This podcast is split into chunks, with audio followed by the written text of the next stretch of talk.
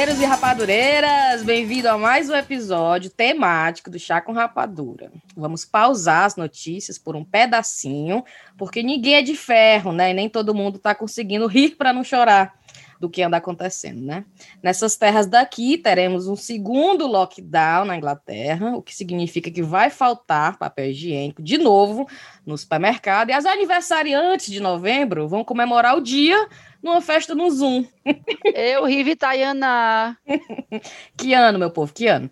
Mas pega aí papel e caneta, que hoje nós vamos analisar e aprender muito sobre a pele sobre o que a gente faz para cuidar da nossa pele, acho que dá certo, né? E o que temos curiosidades em saber.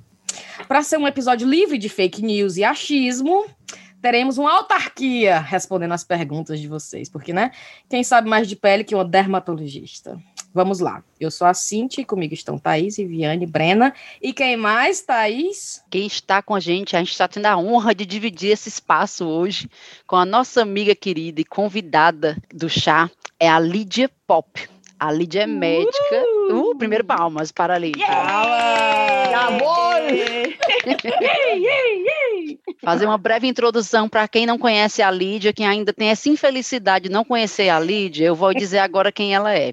A Lídia é médica, dermatologista e é cearense que nem a gente e é tem, tem um frivião de rodar o mundo que nem a gente. Então saiu do Ceará e foi tinha um sonho de morar na Alemanha, de parar um dia na Alemanha. Na faculdade ela foi fazer, foi procurar os, um programa de intercâmbio, o que, é que ela podia fazer e acabou fazendo dois estágios. Um, eu vou falar bem bonito em alemão, viu? Olha, um na uni... atenção, viu? um na Universidade de Münster Olha! É, Agora esse é o melhor. Esse e é o, melhor. E o outro na Charité. Me diga logo como é que fala. É charité. Charité, Ensina, Lídia. Não, não é possível. Charité. É charité. Charité. Ah, Parece francês, mas né? tem acento agudo, é. tem acento agudo. Se for charité, é, é para ter o chapéuzinho. Era. Não, mas é porque no francês aí é meio que. Mas enfim, é charité. Na charité. Mas Bom. aí Aí já, oh, tô prestando atenção, viu? Tá aí, né? tá, então a Charité é um hospital universitário de referência em Berlim. A Lídia se formou em medicina e então passou um ano fazendo residência no Royal Perth Hospital, na Austrália.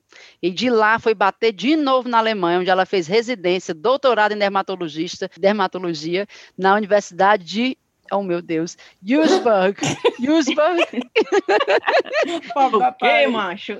Porque a bicha é quente, quente, quente. Engatou logo uma coisa na outra, que é para não perder tempo. Então, hoje ela mora numa cidade chamada Bad Kissingen, Bad, mulher. Bad. Bad. Bad. não é de ruim, não. Bad, sabe? Bad. É porque tem água termal. Bad As termas, é tomar né? banho. É, ah. e aí ah. Bad Kissingen, toda cidade que você vir na Alemanha que tem Bad na frente é porque tem água termal. Pronto. Entendeu? Bad Kissingen. Falei certo, Kissingen. É? Bad Kissingen. E há cinco anos ela tem um consultório de dermatologia clínica e cirúrgica de dermatologia a Bela Derm Laser Institute, que é apenas, Sim. meu povo, uma das 20 clínicas de destaque na Alemanha. Lá na Bela Derm, ela trabalha com o marido, Heiko Pop, que também é dermatologista, tem artigo publicado na Nature, que é uma das principais revistas de ciência do mundo. E a Lídia, além das consultas, das consultas presenciais e online, ela também, que faz em português e em alemão, viu, by the way? Uhum. Ela atua como speaker, que é um expert que dá aulas para os outros médicos. Olha aí, a bicha dá aula para médico em alemão, meu povo. Pelo amor de Deus. Cearense mesmo, né? Misericórdia. então, nessas aulas, ela compartilha o conhecimento dela sobre dermatologia, estética, com foco em injetáveis. Ai, minha nossa senhora, morro de medo, Lídia, vou nem mentir. Toxina botulínica. Eu tô vendo vocês aqui, ó. Eu já tô vendo os pontos tudinho para Ela tá vendo todas as linhas. Não, eu não coloquei nem maquiagem. Vou desligar minha tô câmera. Só avisando, viu? A Brena tá ali, ó, bem a egípcia, mas ela pensa o quê? Eu já fiz todo o planejamento. então, foco em injetáveis, toxina botulínica, ácido hialurônico, estimuladores de colágeno. Então, com essa presença de alto gabarito, vamos tirar as dúvidas de todos os ouvintes sobre perebe, ipis, pano branco e qualquer marmota que aparece vez por outra na pele. Não é brincadeira. Agora, Lídia, Cíntia, tu quer começar com as perguntas ou eu começo aqui logo? Puxa. Tem uma que não era uma pergunta, não, mas é só uma observação. Eu tava querendo começar, tipo assim, que eu acho engraçado em relação à pele, o cuidado do couro cabeludo, qualquer coisa assim, é que tem coisas que, que fazem parte da nossa rotina, mas que a gente não sabe como começou ou se funciona, mas a gente continua porque coisas que foram, né, sempre foi feita e nunca foram questionadas e tal. E eu vou dar um exemplo né? Que, por exemplo, quando eu tomo banho, meu cabelo é longo, né? Quando eu tomo banho, o shampoo eu coloco só no couro cabeludo. Eu só faço aqui e é massageio e tal. Verde. Lavo. O condicionador só nas pontas. Então, se você parar para pensar, metade do meu cabelo não pega nenhum produto. né? E eu nunca parei para, será que eu tô fazendo certo? Será que é assim mesmo? Ou por que que eu faço assim? Nunca questionei. Mas é bom que não, não gasta muito produto, né? Então acaba... É, eu tenho que fazer para eu dar a minha opinião, eu tenho que ver. Claro. Você... Não, é porque eu tô dizendo assim, porque tu, quando disse que passa Eu tenho que ver você tomando banho. Bota uma câmera, bota uma câmera lá pra ela. Se você quiser, Lídia, né? Leva eu tenho que falar lá pra dentro. Do bota uma música. Na pia, assiste ela lá na pia, bota a cabeça na pia. Não, mas porque assim, quando você passa o shampoo só no couro cabeludo, dependendo do seu tipo de cabelo, se ele for, por exemplo, oleoso, hum. pode ser uma tática, entendeu? Ou então, se ele for muito sensível, isso é principalmente importante para cabelos muito sensíveis, enfim. E aí você tem que ver a técnica, se quando você só aplica ah. aqui você deixa ou se você massageia, entendeu? Quando Entendi. você passa água por cima, ela literalmente distribui o produto no resto do cabelo. Então, assim, mesmo você achando que está faltando um pedaço, ah. só o processo de enxágue, ele também vai distribuir. Ele está tocando entendeu? os fios que eu não taquei isso. o shampoo, né? Vou fazer uma, uma comparação bem assim boba, mas sabe aquela coisa de você estar tá com a maquiagem, você dizer, ah, a maquiagem derreteu? Hum. Pronto, é a mesma coisa. Você tá lavando o cabelo, você diz, ah, não, não massageei muito, mas quando você passa água, ele literalmente passa por dentro dos cabelos. Ah, então vou continuar. E realmente é por conta do cabelo ser oleoso mesmo. É o que eu tô dizendo. Então, assim, dependendo do tipo de cabelo, é uma coisa que você faz intuitivamente. A gente tem que acreditar nos nossos instintos também, né? Então, assim, tem coisas que você faz intuitivamente que não necessariamente tem uma grande base científica, hum. mas que no final das contas é o certo entendeu? O que me deixa, às vezes, mais nervosa, para ser bem sincera, é, às vezes, o pessoal que vai seguir é, blogueira de, de Insta ou de YouTube. Eu tive vários casos agora de atendimentos online focados nessa parte de skincare, que as meninas estavam fazendo, ah, eu peguei a rotina de fulano. Eu conheço a maioria das blogueiras, né, que fazem, porque ou elas já vieram fazer, tipo, tirar alguma dúvida, ou você conhece mesmo de ouvir falar, né? Elas vêm e dizem, ah, peguei essa rotina da fulana de tal e minha pele tá péssima. Por quê? Porque não tem nada a ver com a sua Nada a ver. Nada tu dá pitaco, Lid, quando tu vê essas blogueiras? Assim, eu sou super, como tem um termo em alemão que eu acho ótimo, que é Zarlis, profissional. Eu digo que eu acho certo ou não, claro. Eu acho que esse é um termo assim que não tem tradução para o português. Mas é porque tem uma coisa que a gente, assim, aquela coisa que você é profissional, você diz sua opinião, não necessariamente você está é, concordando com a pessoa, mas ninguém fica com raiva, sabe? Aquela coisa de dar sua opinião como expert, entendeu? Sim. Eu não podia então, ser assim, médica nunca, eu ia ficar, hum, eu, ia, eu ia guardar, aí sabe? Você diz, por exemplo, teve, teve uma que, que tinha rosácea, não sei o quê, um monte de problema, ah, que eu quero usar tal ácido. Eu digo, meu amor, não tem minha bênção. Entendi. Eu acho que é muito como você fala, né? A forma diplomática. E uma coisa que a gente tem que prestar atenção é que as alemãs, elas aguentam muito mais um não direto, você dizer na lapa mesmo, como a gente diz, rapaz, ó, nada a ver. Adoro, rapaz. a diferença da expressão para ti é, é, em como o, o alemão Isso. comunica o profissional, né? Não é no Isso. sentido da palavra. E aí, ah, no, com os brasileiros, você tem que dizer: olha, eu entendo, é um excelente produto, mas na sua pele eu não acredito que vai fazer grande diferença, hum. entendeu? Em vez de eu dizer, rapaz, nada a ver, sabe? É que nem inglês, sabe inglês, quando não quer concordar com você, que ele escuta o que você diz, aí eles respondem dizendo assim, I appreciate what you said, tipo, eu aprecio o que você disse, mas, tipo, é. você apreciou porra nenhuma. É quase mandando é. tomar no cu a pessoa. Mas você sabe que isso é piada na Alemanha sobre os ingleses? Ah, é? É, é piada. Quando você fala assim alguma coisa meio muito diplomático, naiá, não sei o quê, Sim. você chega assim com aqueles... Aí eles dizem, ou eles dizem, você, ah, você é muito britânico ou você é muito americano. tipo. Mas é mesmo. Ah, é. Sabe assim, tipo, ah, você tá tipo, muito. Maria. Deixa de frescura. É, menina, aqui o negócio é Peibum, é Sim. mata cobra, mostra o pau. E tá. Mas tu sabe que isso para mim foi também um desafio enorme, né? Porque, olha, na medicina, isso é uma coisa, não sei se você percebe isso também, Cintia, aí no hum. NHS, né? Adoro é... ela me comparando a ela, tá vendo não, aí, né? Porque, olha só, aqui a medicina é muito hierárquica. Quando eu fiquei esse um ano na Austrália, que lá a hierarquia é altamente horizontalizada, hum. tipo, os staffs são super legais com todo mundo. Tá imaginou, o australiano, ele tem aquela, aquela vibe do good day, mate, Sim. né? Aquela coisa bem... É, é, Formal. Super informal. São super tranquilos uhum. lá. E aqui na Alemanha, cara, você fica assim, três semanas dando bom dia pro vento. Ninguém responde. Vala! Aí você chega, guten Morgen, guten Morgen, guten Morgen, guten Morgen, até que um dia, do nada, alguém percebe a sua existência e diz, ah, guten Morgen. Deus me livre. então, é, e aqui é assim, tipo, a, a hierarquia, principalmente nos hospitais universitários de elite, é aquela coisa, é o pessoal bambambam, bam, bam, né, Sim. que foi onde eu fiz, e aí aquela coisa, tipo, se você falar, e você tem, por exemplo, que falar todos os títulos da pessoa, porque sabe que aqui o título é acrescentado ao nome, ao né? Nome. Então você tem que trocar o nome nos documentos. E aí você tem que chegar, por exemplo, seu staff, se você não disser, alô, é a professor, doutor, blá, blá, blá. Eu me livre. Fala! Como é que é teu título, Lídia? O meu é Dr. Med, que é o do doutorado, ele é acrescentado ao nome, né? É o... Olha! É, e aí tem, enfim, mas o que eu ia dizer, na Alemanha não. Eu cheguei da Austra... na Austrália, cheguei toda cheia de dedos, e o pessoal, hum. cara, relaxa, entendeu? Não sei o quê. É tu... E... Ei! aí a Lídia relaxou, chegou na Alemanha. Cheguei na Alemanha relaxada, diz aí, rapaz. Bate, bate, bate. E todo mundo aquela cara. Do vácuo. Assim, que essa doida. É essa doida. E aí eu fiquei um tempo meio que penando com isso, aí você pega aquilo de novo, e aí começou a aparecer, por exemplo, quando a gente ficou aqui com a clínica, você sabe que a gente não abre a clínica, né? A gente ou herda ou compra, por causa da reserva de mercado. Então, como assim, é, menino? É, aqui não é assim como que nem em Fortaleza, ah, vou lá pro Harmony Center e vou abrir meu consultório, não, mulher. Aqui é assim, você para ter um alvará para você atender os pacientes, tem uhum. que ter uma determinada quantidade da população por médico. é que nem um ponto de táxi um, um, um é. no Brasil.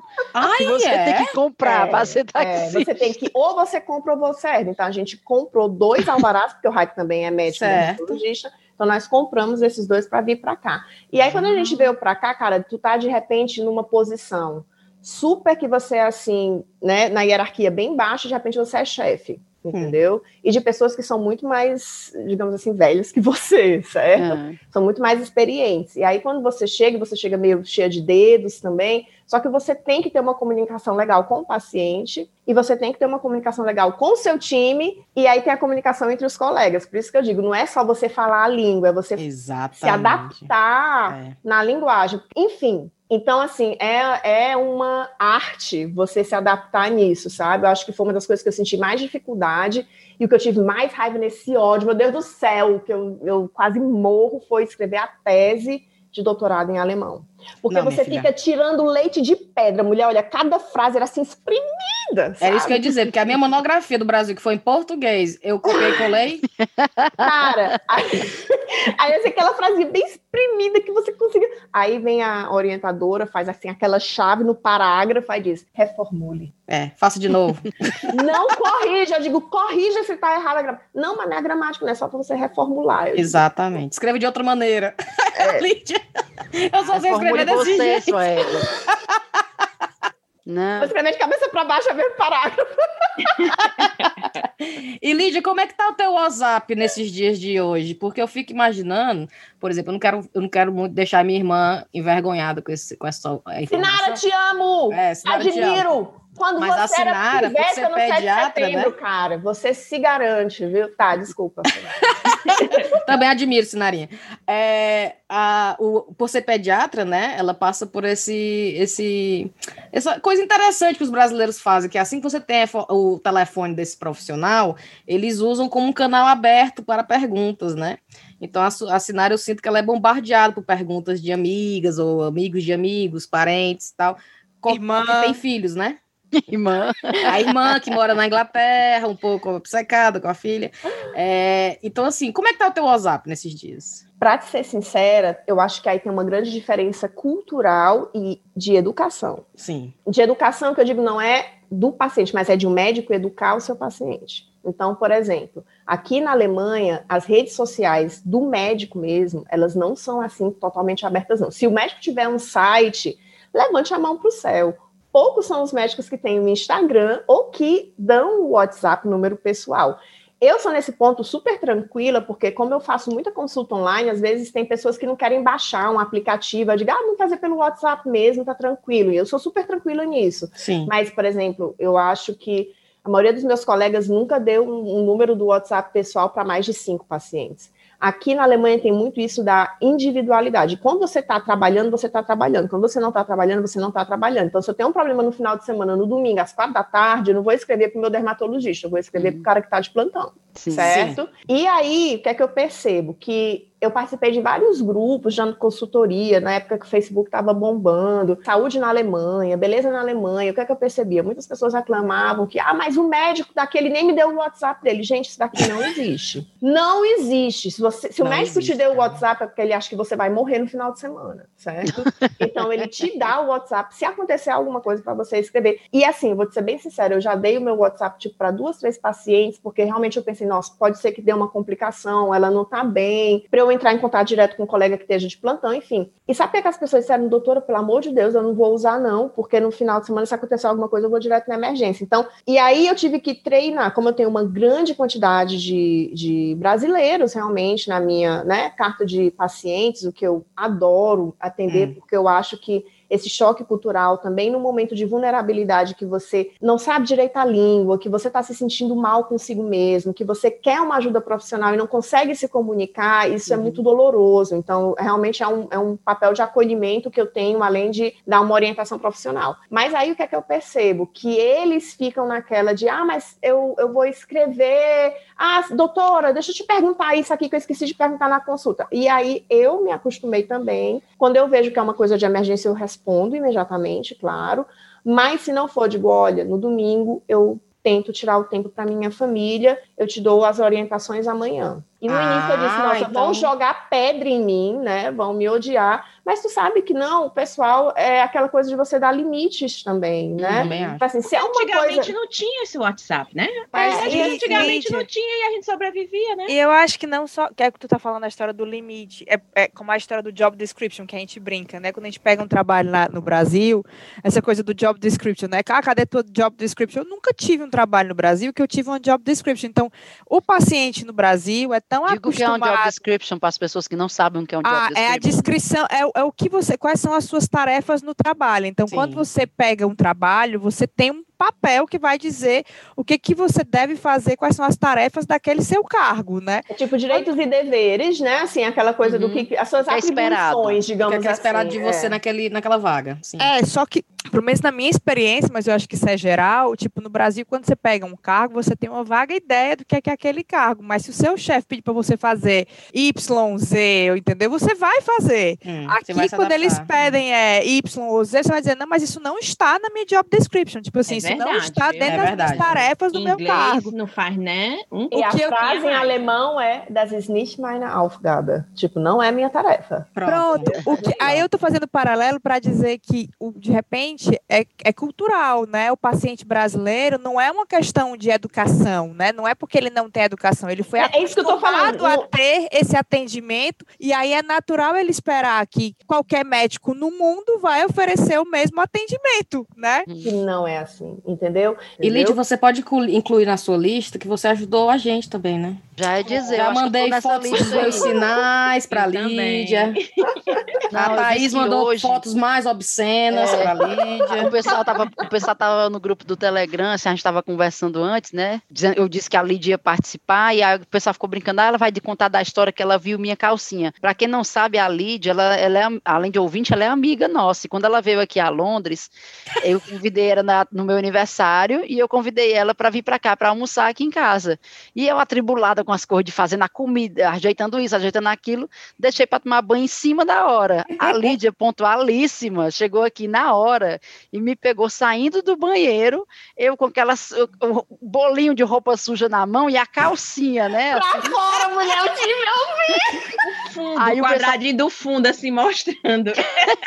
a freada, a freada mostrando para ela.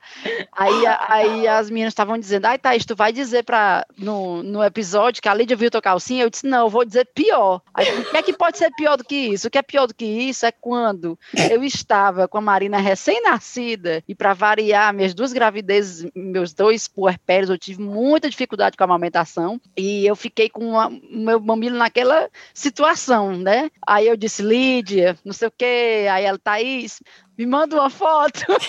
Trabalhamos com imagens, meu amor. Manda nudes, amiga. Olha a situação. A Lídia tem foto dos meus peitos. É isso aí, meu povo. Não, o, o melhor você criou é um quando você quando você quer mandar, tipo, alguma coisa, você quer mostrar uma foto para alguém, aparece as fotos. Eu, eu, me acostumei a agora apagar imediatamente, depois que eu respondo, eu já apago, entendeu? Pois se eu te disse aqui... aqui hoje, eu fui na nossa conversa no Telegram e eu queria ver, porque eu queria ver uma foto. Eu lembro que eu te mandei uma foto da Marina toda cheia de. que a Marina tem dermatite atópica. Isso. E eu mandei uma foto para a Lídia dela toda assim, quando tava bem crítico. Isso. E eu tava atrás dessa foto. Aí eu disse, aí eu lembro, eu mandei para a Lídia, vou lá na minha conversa com a Lídia ver as fotos que eu mandei. Quando eu vejo, tá lá, meus peitão. pariu, viu? Meu amor, olha, quando eu faço o exame dos meus pacientes, que eu vou examinar, né, tudo, eu olho do couro cabeludo, eu olho o branco dos olhos, eu olho dentro da boca, a língua, entendeu? Eu olho também seio, Sim. eu olho as, as partes, eu olho tudo. Até eu ri muito. Olha aí. Como é que é o alemão, Lídia, numa consulta dessa? Como é um alemão numa consulta dessa? Mulher, Olhando as é partes. É tem uns que fede. Não, não, mas, assim, mas eles ah, deixam de incomodados. Eles são, não, mas eles são bem mais libertos. Eu acho que eles são muito mais bem resolvidos em relação à nudez do que o brasileiro. Né? É né? Cultura de nudismo aqui, hum. né? Que é as praias que eles chamam de FKK, que é Praia Capa Cultura, que é tipo uma cultura do corpo livre, sabe? Sim. Eu achei que significava todo mundo nu. Praia, cara com a cara, todo mundo mas é, Não, mas aí eles não têm tanto problema com a nudez, eles têm às vezes um problema com sensualizar. Mas voltando para esse ponto, o negócio é você tem sempre que descrever para o paciente o que você vai fazer. Então Sim. você tem que dizer: Sim. olha, agora é, eu queria, por favor, que você tirasse a camisa e desabotoasse o seu sutiã. Ou então eu digo, por favor, é, tem que dizer tudo. Eu digo, eu vou examinar agora. Doutora, é, me dê pelo menos uma tacinha de vinho. É, aí eu sempre digo, eu, eu digo, vou agora partir os lábios. o tempo todo. Vou dizer isso, tanto é que uma das. Mulher, mas é assim mesmo. Tanto é que uma das aulas que a gente tem quando estudante de medicina são o que eles chamam de comandos que é tipo o que você vai falar para o paciente durante o exame físico. Sim, sim. Porque não é como no Brasil nos diz, diga 33, o que não, você quer dizer, agora eu vou avaliar a sua respiração, quero, por favor, hum. que você fale 33 com a boca aberta, não sei o que, blá, blá, blá, blá, sim. entendeu? Aqui então, é assim então, também, eu acho, o treinamento. É, é você tem que sempre verbalizar para o paciente o que você está fazendo, é. entendeu? E aí, aí, gente, eu não sei se eu conto. Bom, se, se Conta. Com a minha maior gafe aqui na Alemanha, né? Eu tu sabe, Cíntia, você me conhece, que eu sou super cri-cri, super perfeccionista, que eu tenho super cuidado com, com o idioma, com a postura profissional, né, enfim. Quando eu estava fazendo tal estágio na Charité, que foi assim, mega concorrida, gente, a Charité, ela é internacionalmente um dos, eu diria, um dos melhores hospitais universitários de dermatologia do mundo, com grandes nomes na dermatologia, na infectologia, enfim, é um grande nome na medicina. Então, quando eu consegui a bolsa de estudo que eu lisa, né, na época, sempre trabalhei minha vida inteira, morava em periferia, bairro Weller, te amo! É, e aí, e aí, quando eu fui para a Charité, eles tiveram também um treinamento com os estudantes, enfim. E aí eu fiquei na parte de dermatologia oncológica. Então, tinha que examinar os pacientes muito minuciosamente quanto a tumores de pele. Então, a gente tinha que avaliar todos os sinais, não sei o quê. E uma das coisas que a gente sempre tinha que avaliar eram também os linfonodos. Os linfonodos que estão principalmente aqui. No Sabe pescoço, aquela íngua né? que cresce quando você tem dor de garganta? Sim, sim, Pronto, sim. pescoço, axila e na região inguinal. Só que, amor, eles também ensinam para a gente os termos do corpo humano em alemão alemão. Porque, por exemplo, axila é um termo do latim, digamos assim. Então, hum. muitos alemães não sabem direito como é. Então, você não vai dizer ah. cervical, você diz pescoço, que é Hals, entendeu? Tipo, Sim. ah, eu vou pegar agora no pescoço, vou pegar, vou pegar agora nos linfonodos da região cervical. Você não vai falar. Eu vou Sim. falar isso para o meu chefe, mas eu não Sim. vou falar isso para o meu paciente. E a axila aqui chama Axelhöhle tá? Eu só ouvi o rola. Ah. Meu amor, é pior, porque eu botei na minha cabeça, não sei porquê, eu falei Ash Lusha, o buraco do seu. Fala, minha Nossa Senhora. E aí eu cheguei com os pacientes, olha, agora eu vou palpar o, o buraco, do seu.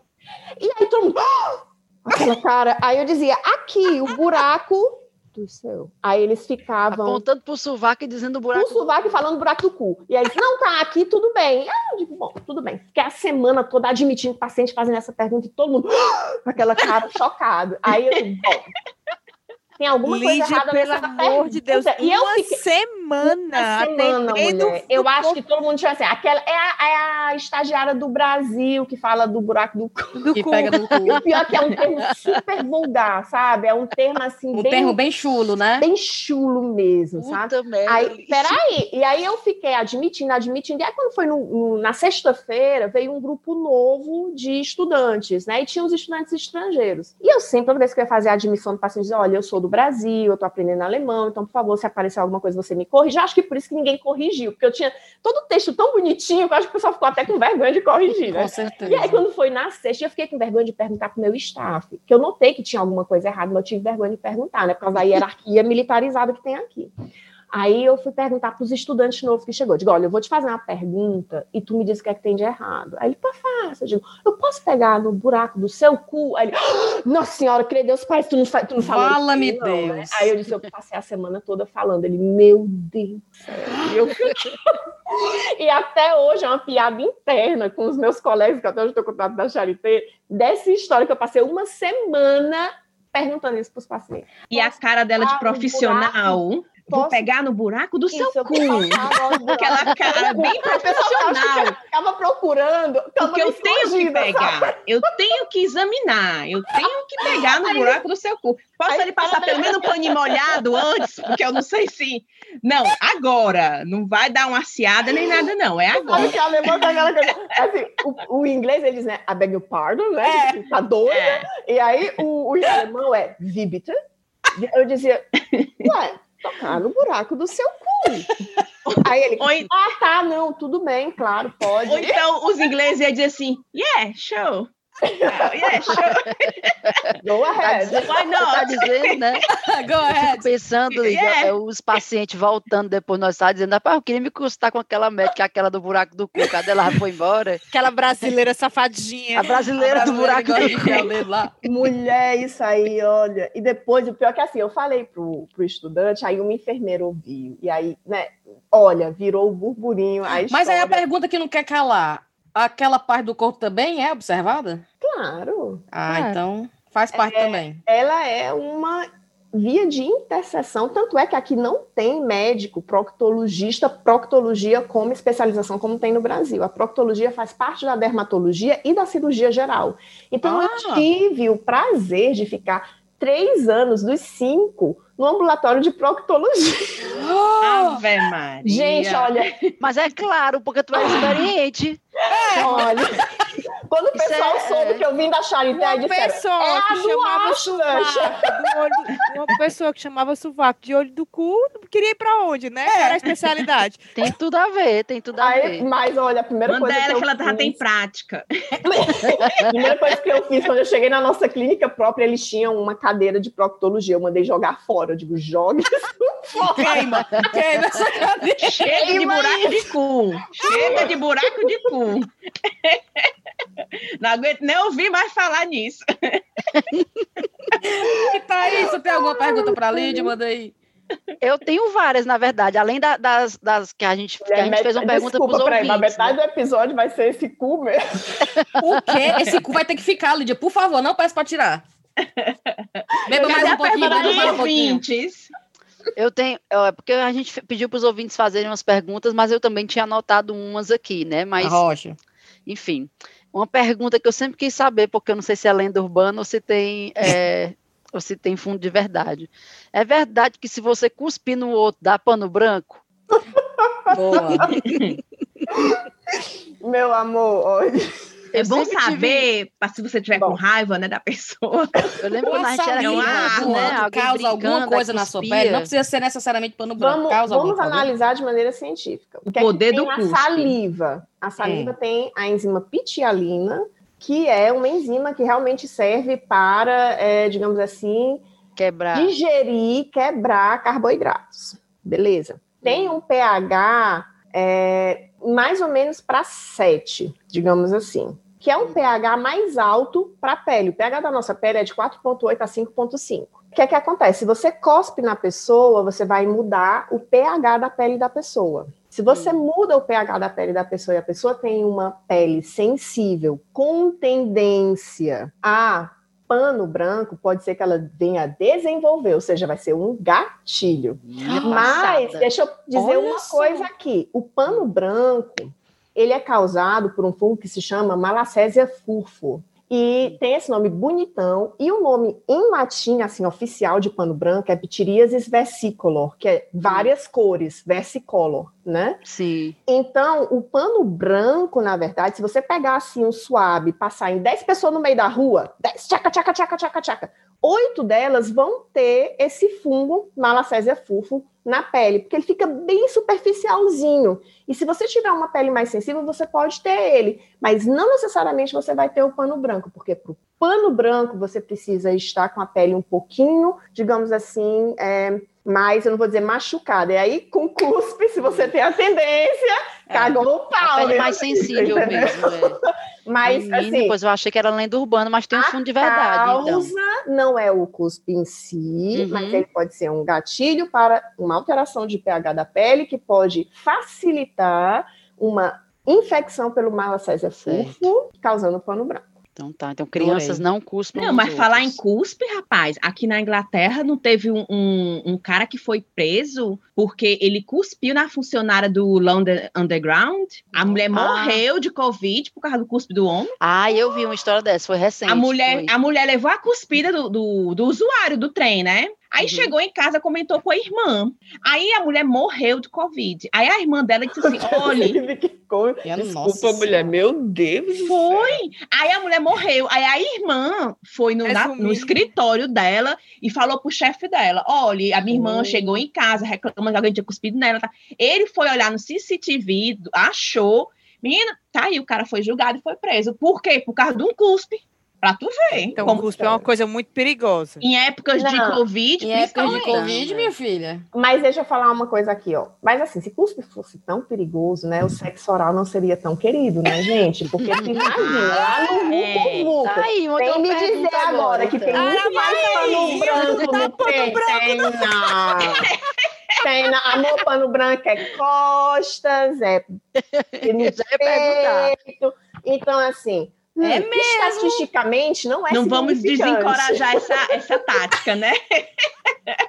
É, não vamos vilanizar o cuspe, não é de todo não, mal. Não vamos vilanizar o sexo oral por causa do cuspe. hashtag pode fazer hashtag free cuspe. A gente pode fazer tudo, não tem problema, certo? Hashtag e o pano branco dá para tratar bem direitinho, não se preocupe. Ei, eu tenho uma pergunta. Uma, é verdade que uma pele hidratada ela não tem melasma? Ou o melasma vem anyway, de qualquer maneira? Porque eu tenho mania de quando eu, eu sou cheia de melasma. Aí eu, para não aumentar, eu tenho mania de hidratar, hidratar. Crente que por estar tá hidratada, hidratada, hidratada, não vai aparecer mais. Aí e eu ainda compro cremes caros para poder ficar hidratada e não aumentar o número de melasma. Olha aí. Mas, no fundo, no fundo, talvez nem, nem possa evitar esse cremaral que eu passo. Olha, o cremaral, e é caro. Bem, o melasma, eu digo muito que ele é assim, sabe aquele pessoal que é bem mimimi? É o melasma na pele, porque por tudo ele se altera, por tudo ele se afeta. Então, Se tem um ah. pouquinho mais de sol, ele fica. Hum. Se você pega um medicamento, às vezes que você tem que tomar por algum motivo, principalmente hormônios, mas também tem medicamentos para pressão alta, tem medicamentos psicotrópicos que eles podem causar uma foto sensibilidade maior à pele, aí o melasma. Hum. Aí você tem as alterações hormonais normais de gravidez, amamentação, do ciclo menstrual, e aí o melasma. Hum. E aí, aí você tem também estresse, por isso que uma das terapias do melasma é com antioxidantes, como vitamina C, certo? Como o piquenogenol, que é um fitoterápico, e também tem a questão é, de genética. Olha aí. E aí você vai falar. E aí, qual é o que, que, é que o hidratante faz? Bom, o hidratante ele vai proteger a tua pele. Então, ele tanto vai trabalhar na estrutura da pele, tanto é que tem pessoas que falam que só passando pantenol, hidratante básico, já tem uma melhora do melasma, entendeu? Então, assim, o melasma ele tanto pode melhorar, como ele pode piorar por algum desses fatores. Por isso que a estratégia de terapia do melasma é combinar. Antes a gente ficava, ah, tem que passar um creme clareador, creme clareador, hidroquinona, ácido, não sei o quê. Hoje em dia a gente combina vitaminas que agem como antioxidantes, nós trabalhamos também a parte hormonal, se for o caso, a gente trabalha também a parte vascular, porque o melasma, ele também tem um componente vascular, a gente trabalha a parte de pigmentação, e a gente vai trabalhar também a parte de fotoproteção, e tem que ter uma boa hidratação. Então, assim, é o conjunto completo. Ih, entendeu? falta muita coisa aí pra ti. Então, assim, meu amor, hidratação tá bom, mas não gaste só com hidratante, não. Isso. Vamos fazer um negócio mais direcionado. E é isso é. um dos pontos que eu tenho que falar. Hum. E é, eu acho que é três quartos das minhas consultorias online é exatamente esse direcionamento, porque o pessoal vem para cá, fica naquela selva de cremes, fica achando que o que é mais caro é melhor e às vezes nem é para sua é, pele, é, entendeu? É. Ou então insistindo em cremes, e aí você diz, olha, talvez no seu caso, para essa queixa fosse melhor você fazer um procedimento do que necessariamente ficar gastando com creme. Então, ou então você dizer, ah, eu tive uma paciente que eu adorei, um amor de pessoa, ela comprou um pacotão de 12 cremes e não sabia como usar. Ficava lá com 12 cremes fechados. Lídia, o que é que eu faço, entendeu? E aí você vai organizar a sequência, tudo mais, Sim. o que é que é adequado, o que é que faz sentido para a pele da pessoa, né? Mas assim, continua passando um cremezinho, né? Só Passo não... lamé. Hidratar é sempre bom, mulher. né? Passo Lamep. É. Natal tá aí, pede logo. puxando para cima. Eu passo assim, puxando para cima, como se fosse resolver. Assim, passando. Porque tem uma técnica para você passar creme, né? Passar truvuco, truvuco, truvuco, não. Tem que passar assim, ó, dando pequenas tapinhas para cima. Pra A cima. minha mãe sempre dizia: sempre o creme é para cima, sempre puxa para cima. Te amo, Dona Isaura! É, Mas me diz uma coisa, Lídia. Esse negócio do óleo de coco. Rapaz, esse negócio do óleo de coco, eu já ouvi que você coloca óleo de coco no cabelo, na pele, nas feridas, na comida. Você tá fazendo a comida, bota é, no café, bota. Mulher, eu fui fazer depilação. A mulher, me filha, passa óleo de coco. Eu fiz. Parece o produto perfeito do mundo, não tem nada igual ao óleo de coco. É a pomada japonesa. Gente, o que é, é isso? Parece hipoglós, né? Minâncora. Minâncora. Aí, uma das nossas, é, da, da, dos nossos ouvintes foi fazer essa pergunta, que eu já estava com isso na minha cabeça. Ela falou: a minha dúvida é se eu posso passar, na verdade, continuar passando, óleo de coco no corpo todo. é, faz algum mal à pele? E os óleos essenciais que estão na moda, tem algum risco? Ah, é, óleo essencial é, é engraçado. É uma boa pergunta. E o que é óleo essencial? Mulher, aqueles, aquelas cápsulazinhas que é lavando, não sei o quê. o cheirinho que você bota em ah. e agora o povo tem até, tá até botando gotinha para engolir tudo. Ei, mas sabia que tem umas bolinhas que você coloca, inclusive, na hora do sexo? Já viram? Não, agora eu me lembrei disso. Agora eu me lembrei disso. Vocês nunca viram, não? É umas bolinhas que você coloca lá dentro, né? É jogo da verdade? É pra eu dizer a verdade? Da vagina. Aí, não, aí na hora aí, do ato... Papoca, é? É. Não sei como, nunca usei, não posso dizer por experiência própria, mas você é coloca... É a galênica, meu amor. Ok, olha aí. aí. Anota aí o nome. ei, ei, Lídia, funciona mesmo? Bom, eu acho que nós vamos que, ter que dividir essa pergunta em três etapas. Ei, Chego tchau. lá, Rive, mas aguenta as preliminares, tá, meu amor? Eu sou assim, quando eu me lembro da coisa, eu não... Não, segura aí! Vamos por partes. Vamos começar, que a Cintia que começou aí com babado. Ó, Vai. o negócio do óleo de coco. Gente, óleo de coco. Por que, que ele tomou assim as redes? Porque ele realmente é um óleo que é multiuso certo? Você tem tanto funções realmente na culinária, você tem Isso. funções também dele dentro do corpo, mas eu tenho que falar uma coisa ainda que vem antes disso, é a diferença de óleo para hidratante. Muita gente acha que passar óleo de coco vai estar tá hidratando o corpo. Não é o óleo, ele é formado principalmente por gordura. Óleo é gordura, não é isso? Isso. Então, até que a gente diz que a pele que brilha, ela é oleosa, porque ela tem mais gordura. E as partículas, as moléculas de gordura, elas são grandes. Você já viu aquela gordura que fica assim na sopa? Aquela Sim. molécula toda grandona? Pronto, então. As partículas de gordura, elas são grandes, globosas, certo? Então, ela protege a pele, te dá uma aparência mais viçosa, certo? Mais sedosa, mais brilhante, mas não necessariamente hidrata. Porque a hidratação ela penetra na pele. A hidratação ela tem a propriedade de dessas moléculas penetrarem dentro da sua pele e ligarem de maneira, digamos assim, mais adequada essas moléculas, certo? Então, Imagina, eu, eu, gosto de comparar o óleo com aquela cobertura do colo, do bolo, sabe aquela cobertura bem por cima que você É uma maquiagem, o, o óleo. É o glacê. E o hidratante é aquele aquele creminho que você põe para molhar o bolo. Ah, certo. aquele que entra dentro do bolo. É, pronto. Certo. Então, isso é um hidratante. E o óleo, ele vai ficar, vai dar uma proteção, sim, certo? Mas é uma proteção externa. Eu e sou aí, viciada no óleo não... Seve, no óleo da Monange, da, o óleo paixão da Monange. Viciada, pense. Eu não volto do Brasil sem uns três tubos daquele nem a pau. Pense. Pois é, mas é um óleo de amêndoas doces, que é ótimo é. também, de oleosinosas. Então, assim, é tá ótimo. É, então, assim, o óleo. Quando eu, o Ada já sabe, quando eu venho com cheiro disso, ele já. já dá o gatilho, já gera o gatilho. Ele, ai meu Deus. Olha aqui, já gera gatilho. A Rive tá pedindo. Hoje tem. Ei, aqui em casa a gente tem a luz que muda de cor, né? Aí eu digo, quando a luz tá azul, radiado. Quando tá vermelha... É igual, é aquele, mulher, é igual aquele botão, Thaís. Aquele botão que tu sugeriu. Assim, ó, no livro, oh, hoje Lilás? A, a tabela, né? Gente, sensacional. Então, assim, quando você passa, por exemplo, óleo de coco no cabelo, que eu gosto muito, é, você está fazendo uma umectação, não uma hidratação.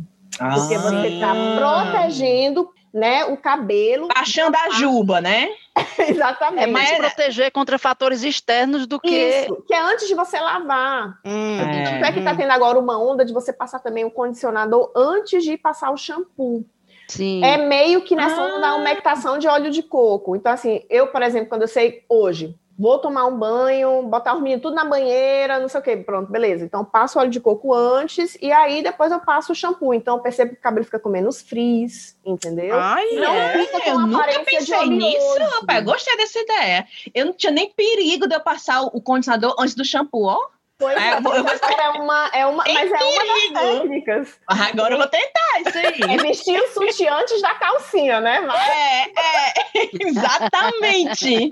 Exatamente. Mas então, primeiro ponto, óleo de coco é bom? É, é ótimo, mas ele não hidrata, ele tem esse poder de umectação. Tudo bem? Perfeito. Beleza. Aí nós vamos para o segundo ponto, que era a parte as bolinhas da Riviane. Ah, não, mulher, é não.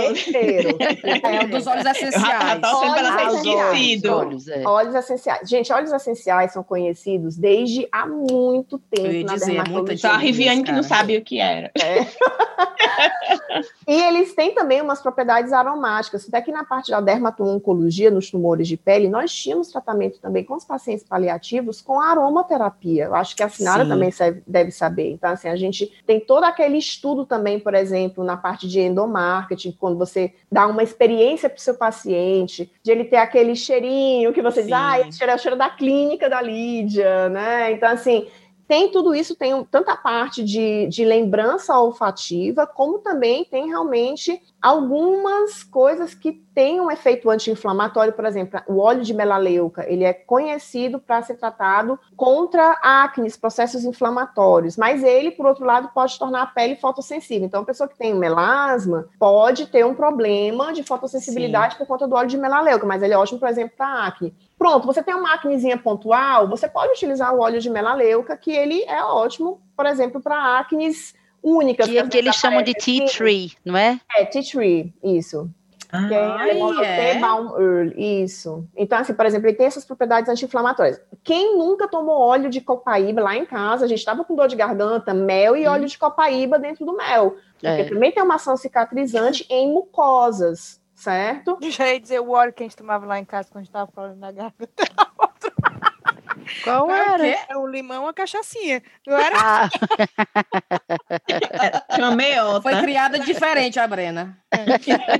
um óleo cítrico de limão, né? Rico em vitamina C, tudo, minha filha, tudo é como você fala, certo? É verdade. Desculpa, eu aprendi desculpa, aqui, tá? É verdade. Limão e cachaça. Um contigo, Rapaz, é, a gente tem que fazer um estágio de, de, de fala, né, com a Lídia? Nomenclatura das coisas. Nomenclatura. Mas aí você tem realmente o efeito dos óleos essenciais na pele, você tem a ação calmante, por exemplo, do óleo de lavanda. Tanto Isso. é que, por exemplo, quando eu vou fazer a umectação com óleo de coco, eu gosto de misturar com umas gotinhas de lavanda, umas gotinhas de é, alecrim, umas gotinhas de, de melaleuca. Então, assim, passo para deixar um pouquinho no cabelo Olha, também. Ainda, ainda vale misturar. A gente usava, Lídia, Você pode misturar, pode fazer um blend. Sim.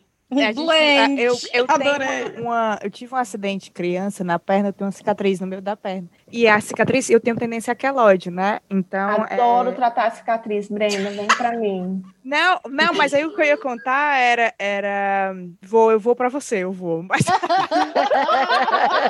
a, a gente usava, minha família usou muito e eu usei durante muitos anos. Clareou, mas foram muitos anos. É, o rosa mosqueta Sim, Aí, a cara da mamãe. Clareadora, sem dúvida, Pronto. ele tem uma ação clareadora. A mamãe ainda, ainda lembro, tem o que sai, comprou na Argentina. Lídia, eu me lembro, Lídia, que era, era. Porque ficou um queloide muito grande, era assim, um dedo de grossura de queloide, né? Na minha coxa eu tinha. E era eu era menina, tinha 10 anos, mas chegar à adolescência, né? No meio da coxa é foda aquele negócio, vai ser uma paulada roxa, inchada. E aí, quando eu fui ter menino, né? Que fui, tive que ir pra cesárea, eu pensei, puta que o pariu, eu vou ter um negócio daquele agora em cima do negócio, né? E aí eu disse, o negócio quero... daquele em cima do negócio. Do negócio. ah, mas não necessariamente. Não necessariamente. Pode um negócio embaixo do negócio, não tem Pode. Como. É, pronto, enfim, é exatamente também. mas eu me lembro que eu dizia assim, caracas, mas a história da construção da pessoa, né? Porque eu pensava, gente, nem que eu compre 10 potes de rosa mosqueta, esse negócio só vai clarear daqui a 10 anos. Aí eu me lembro que a minha a, a obstetra dizia assim, Brena, você sabe que quando isso aconteceu na sua perna, até hoje que você está tendo filho, alguns anos se passaram, né? Aí ela começou a falar de todas as outras tecnologias, a pomada, né? Não sei o quê, que isso reduz. Aí eu disse, ah, então tá bom, não vou ficar 10 anos com uma paulada roxa inchada em cima do negócio, tá? Tem, tem saída. Medicina evoluiu, E outra né? coisa, tem uma diferença também de queloide para cicatriz hipertrófica. O queloide, ele realmente ele ultrapassa o limite da cicatriz, ele fica elevado, como você está dizendo, ele tem uma coloração mais avermelhada, porque você tem a formação de novos vasos. Por isso que um dos tratamentos do queloide é com a crioterapia, porque com a crioterapia os vasos ficam bem pequenininhos, então vai diminuindo a irrigação daquele lugar. Você também faz o uso de corticoide, por exemplo, logo na lesão, porque o corticoide a gente tem aquela história que afina a pele. Só que com o queloide que está aumentado, quando você põe o corticoide, ele vai afinar, então vai diminuir aquela espessura que ele uhum. tem. A cicatriz hipertrófica, ela fica no limite da cicatriz, naquela cicatriz que, a, que fica mais aberta, uhum. sabe? Uhum. Que não fica tão bonita. Mas ela não tem tanto as queixas que os pacientes têm com queloide, que coça, que uhum. é, às vezes fica aquele ardor, entendeu? Que realmente precisa, na maioria das vezes, de tratamento. Mas o importante é você saber que, por exemplo, se você fizer vários piercings no ouvido, na orelha, certo? Pode ser que num você tenha um queloide e no outro não. Sim, Sendo no sim. mesmo lugar, na mesma área. Então, não tem muito, claro que tem a tendência e tudo mais, isso é verdade. Tem uma tendência genética, peles que são é, que tem um pouquinho mais de pigmentação também tem uma tendência maior, mas mesmo assim pode ser no mesmo lugar, tipo, você pode ter duas cesáreas, na primeira ficar perfeito, na segunda ficar terrível, ou o contrário, a primeira Foi o que me salvou, Lídia! E a segunda ficar linda, entendeu? A minha a sorte foi o contrário, a primeira foi terrível, na segunda, peraí que eu vou ajeitar esse negócio aqui. Tô dizendo, minha filha. Deu sorte. Lídia, eu tenho uma pergunta para ti.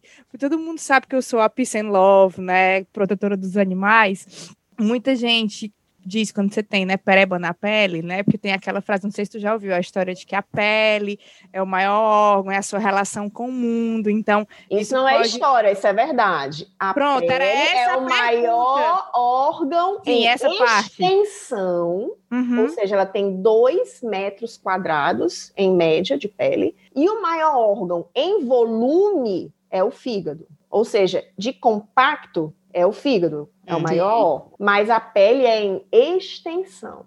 Isso é certo. é verdade. Muito e bem. nós temos as barreiras também, né? Que é que você disse, que, que também tem isso. Mas aí continue, continue. É, o que eu ia falar da história não era a relação, eu ia, a história era a parte holística por trás dessa interpretação do, do da pele ser o, o maior. Os, parando de gaguejar, o que o pessoal fala é que é, ou seja, é o seu filtro de interação com o mundo, né? A pele, é, é por onde você se relaciona e com o exterior. Então, que muitas das, das questões de somatização, né? Você tem muita somatização na pele e que tem muito a ver com a questão de como você está se relacionando emocionalmente com o exterior. Aí eu estou perguntando, isso é muito romântico, holístico e peace and love ou é de verdade? Não, não. Isso tem um grande fundo de verdade. Nós temos a.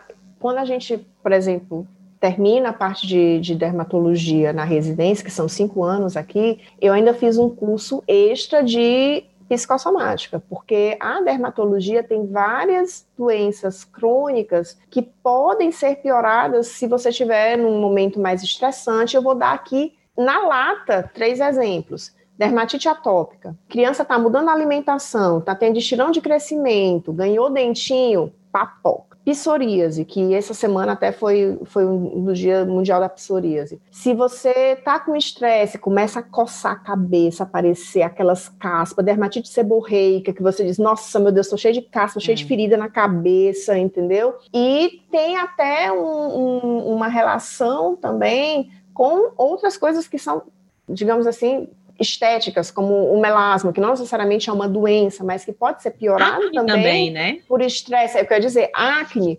rosácea, tudo isso são coisas que a gente sabe que podem ser, é, digamos assim, causadas, agravadas. agravadas, seria o termo mais Queda adequado. de cabelo também, né? Com certeza, eflúvio telógeno. Só que tudo isso, gente, são diagnósticos de exclusão, ou seja, eu tenho que checar se não tem um medicamento que está piorando, se não tem alguma outra condição externa que esteja piorando, entendeu? E aí, se não tiver, realmente pode ser causado por estresse. E aí tem até uma doença, que é o herpes zoster, que é o, o conhecido cobreiro, que ele é super dolorosa, que causam umas bolhas, é tipo o mesmo vírus que causa a catapora sendo reativado, certo?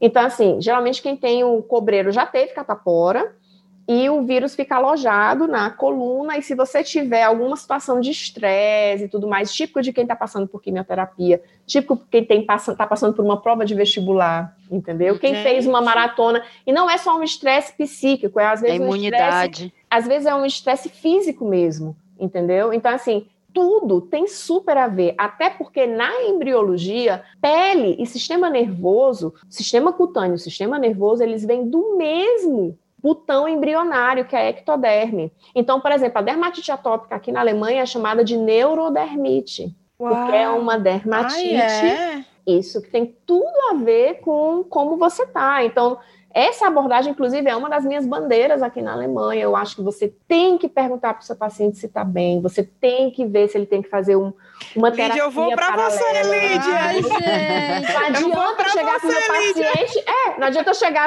paciente todo papocada de, pô, passa isso aqui e tchau. Beijo, não, tchau. gente, você tem que ter uma abordagem diferenciada.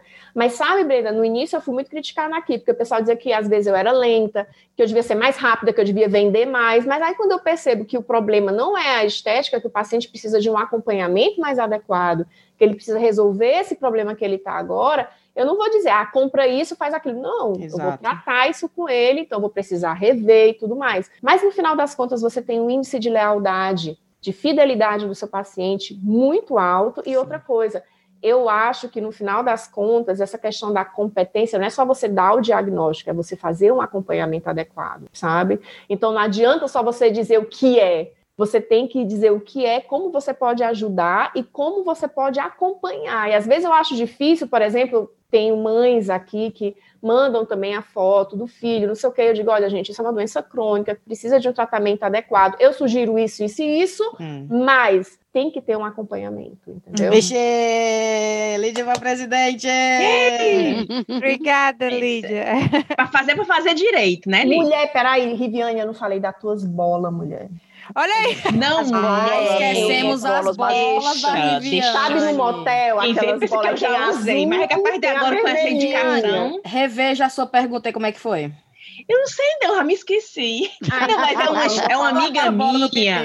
Uma amiga minha. Uma amiga minha que foi naquele sex shop comprou umas bolinhas assim, certo. que ela disse que quando você coloca lá dentro da vagina, antes do ato, a bolinha, né, no vulco vulco, ela estoura e parece que aquece e dá mais prazer para os dois. Certo. Que não é só para um, não é só para outro, não é para os dois. Eu nunca usei, mas assim, essa minha amiga vontade, disse que vale a pena. Tem interesse, tem interesse, né? Tá, guardada, tá guardada ali no guarda-roupa, mas enfim. Só não vai confundir com a bolinha de naftalina, mulher, pelo é, amor, pelo amor de Deus. Deus me livre, Deus me livre. Aí eu não sei, existe isso, essas bolinhas? Agora, eu, não, porque isso foi por causa dos óleos essenciais, que quando a Thais falou óleos essenciais, eu me lembrei dessas bolinhas.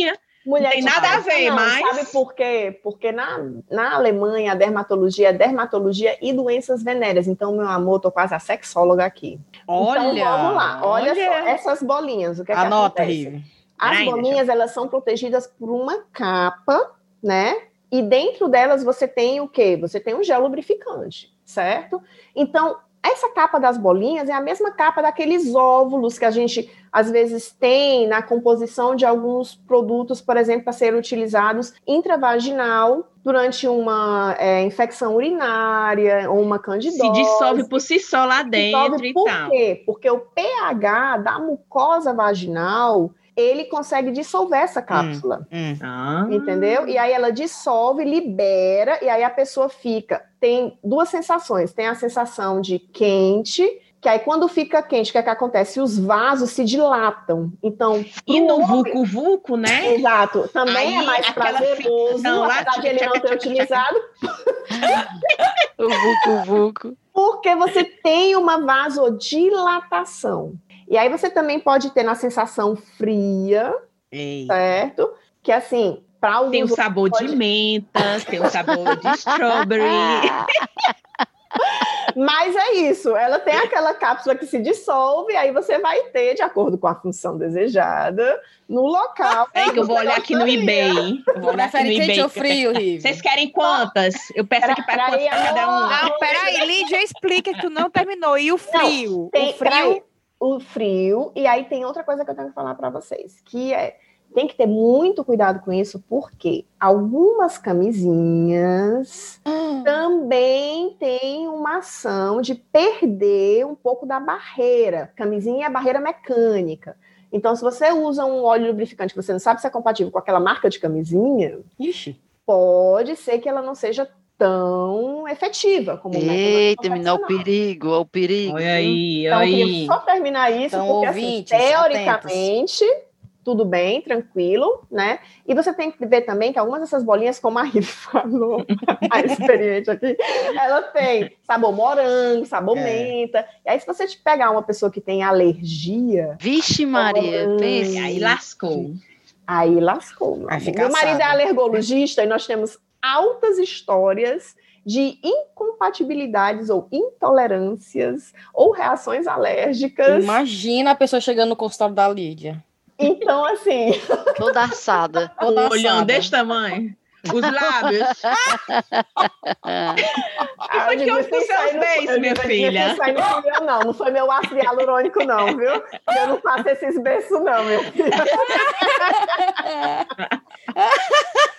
Não, eu digo a usuária das bolinhas que teve uma reação nos beijos. Não, mas é engraçado, porque tem, né, gente, tem gente que tem reação até, por exemplo, a cera de abelha. Em alguns desses protetores labiais, tem cera de abelha. E aí eu cheguei uma paciente, ela foi fazer uma outra cirurgia, e aí ela chegou lá e com os lábios desse tamanho. Eu digo, tu fez ácido hialurônico no Isso tá muito mal feito, não foi aqui não. Aí ela, não, mulher, eu tenho alergia à cera de abelha. Eu passei, não sabia que tinha, tipo, pegou da amiga, né? Sim. Passou, e aí ficou. Igual as Kardashian.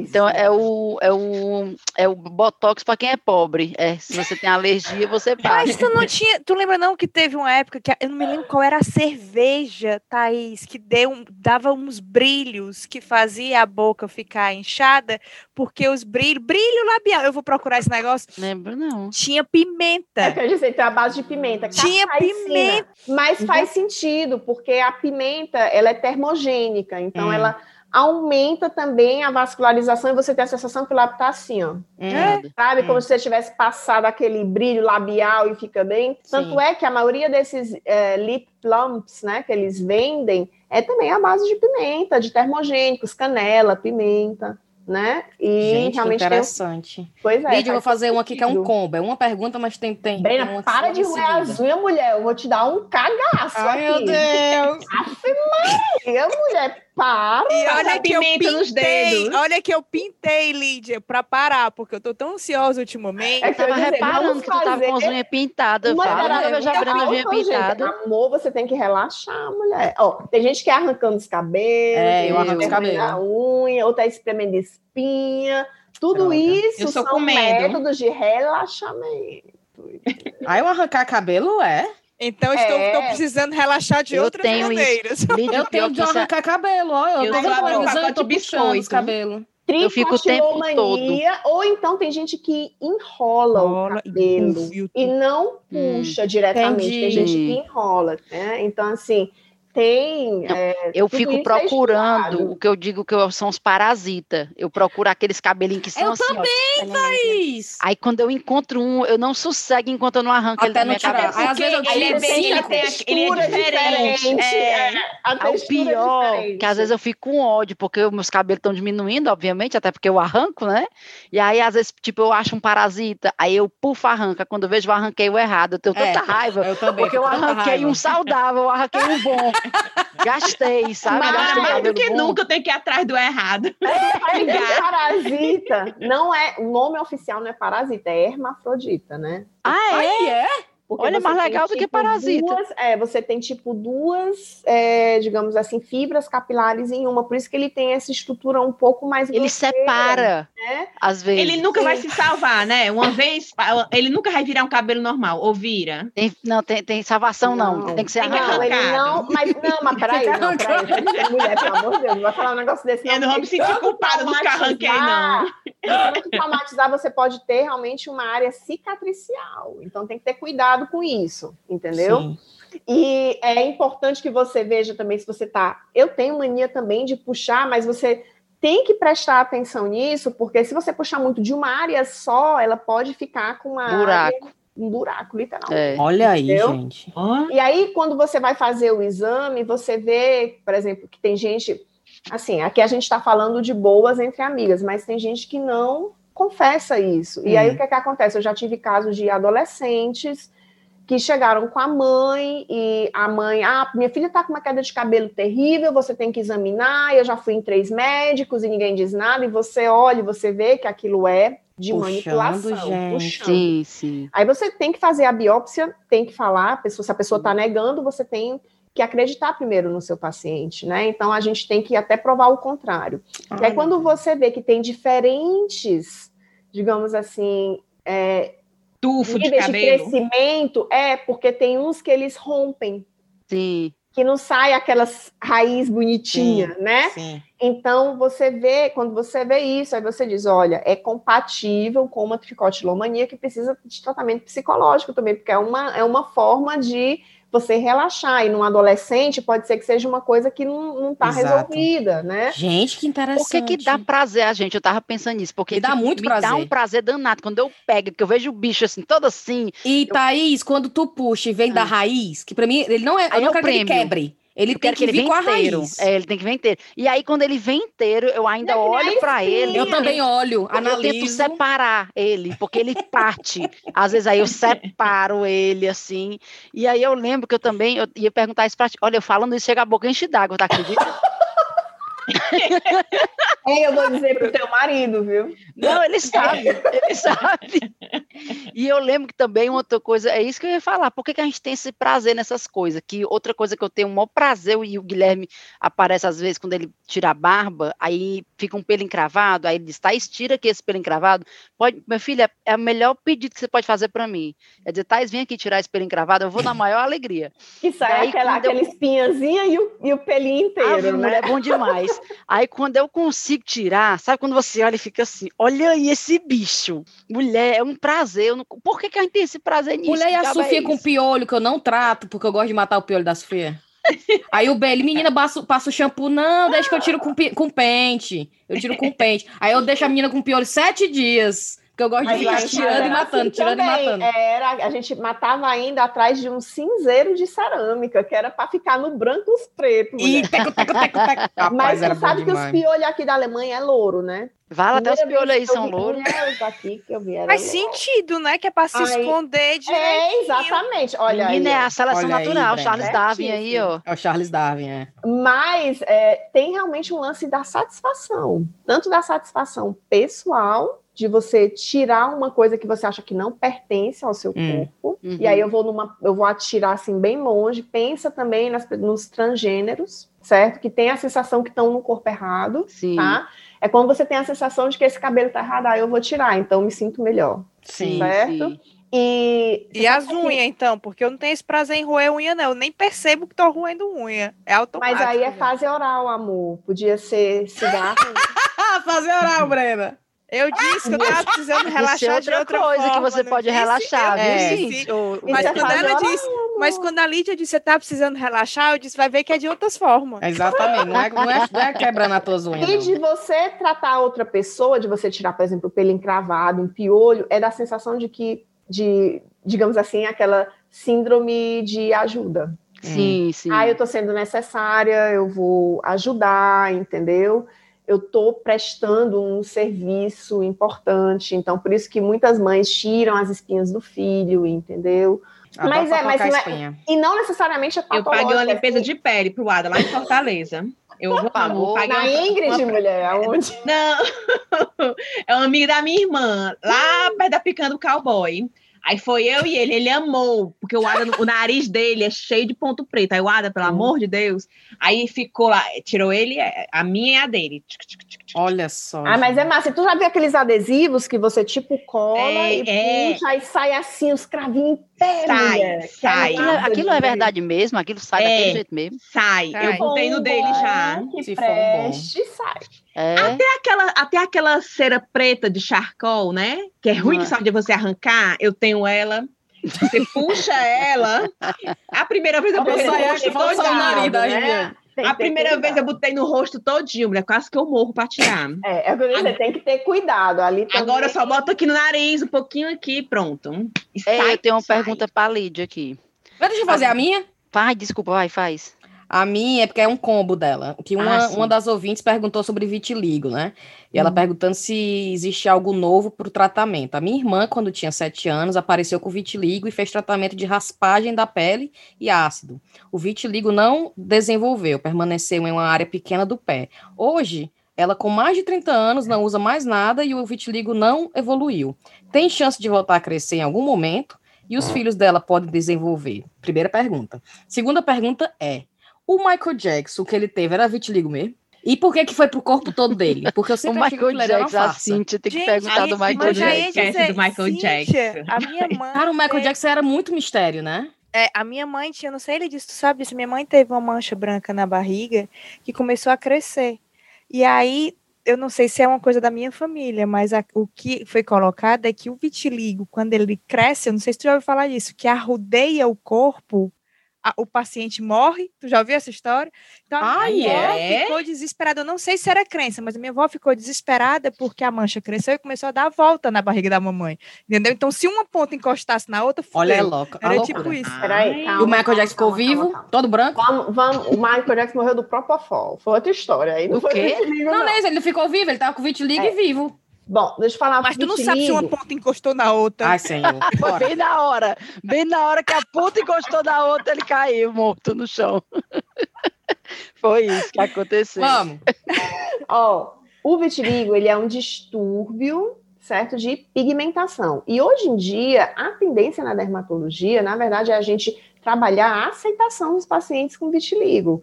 Porque se você for pensar bem, você conhece pessoas que têm um monte de sinal, você conhece pessoas que têm aquelas sardinhas aqui, hum. e você tem as pessoas com vitiligo, Sim. que é simplesmente uma hipo, na verdade, uma depigmentação da pele, né? Que a pele vai ficando mais clara. Existem vários tipos de, de vitiligo. Tem o que é na região acral, que era o que a gente supõe que o Michael Jackson tinha, que começa geralmente no rosto, e também nas mãos, nos pés, nos homens no pênis e inclusive no na região perianal, no buraco, buraco, buraco do, cu. No buraco do cu. É.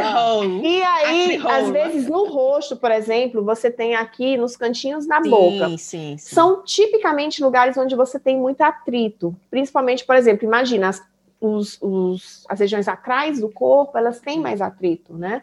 Então, é onde pode geralmente aparecer. E aí, esse lance de, por exemplo, aparecer aqui no, na cintura é devido à pressão da calça, do cinto, ah, é, aí, da roupa, doido. sabe? E nós já temos vários... a minha calça aqui, peraí. Então, já temos vários tipos de tratamento. Eu só ando com calça torando, ó.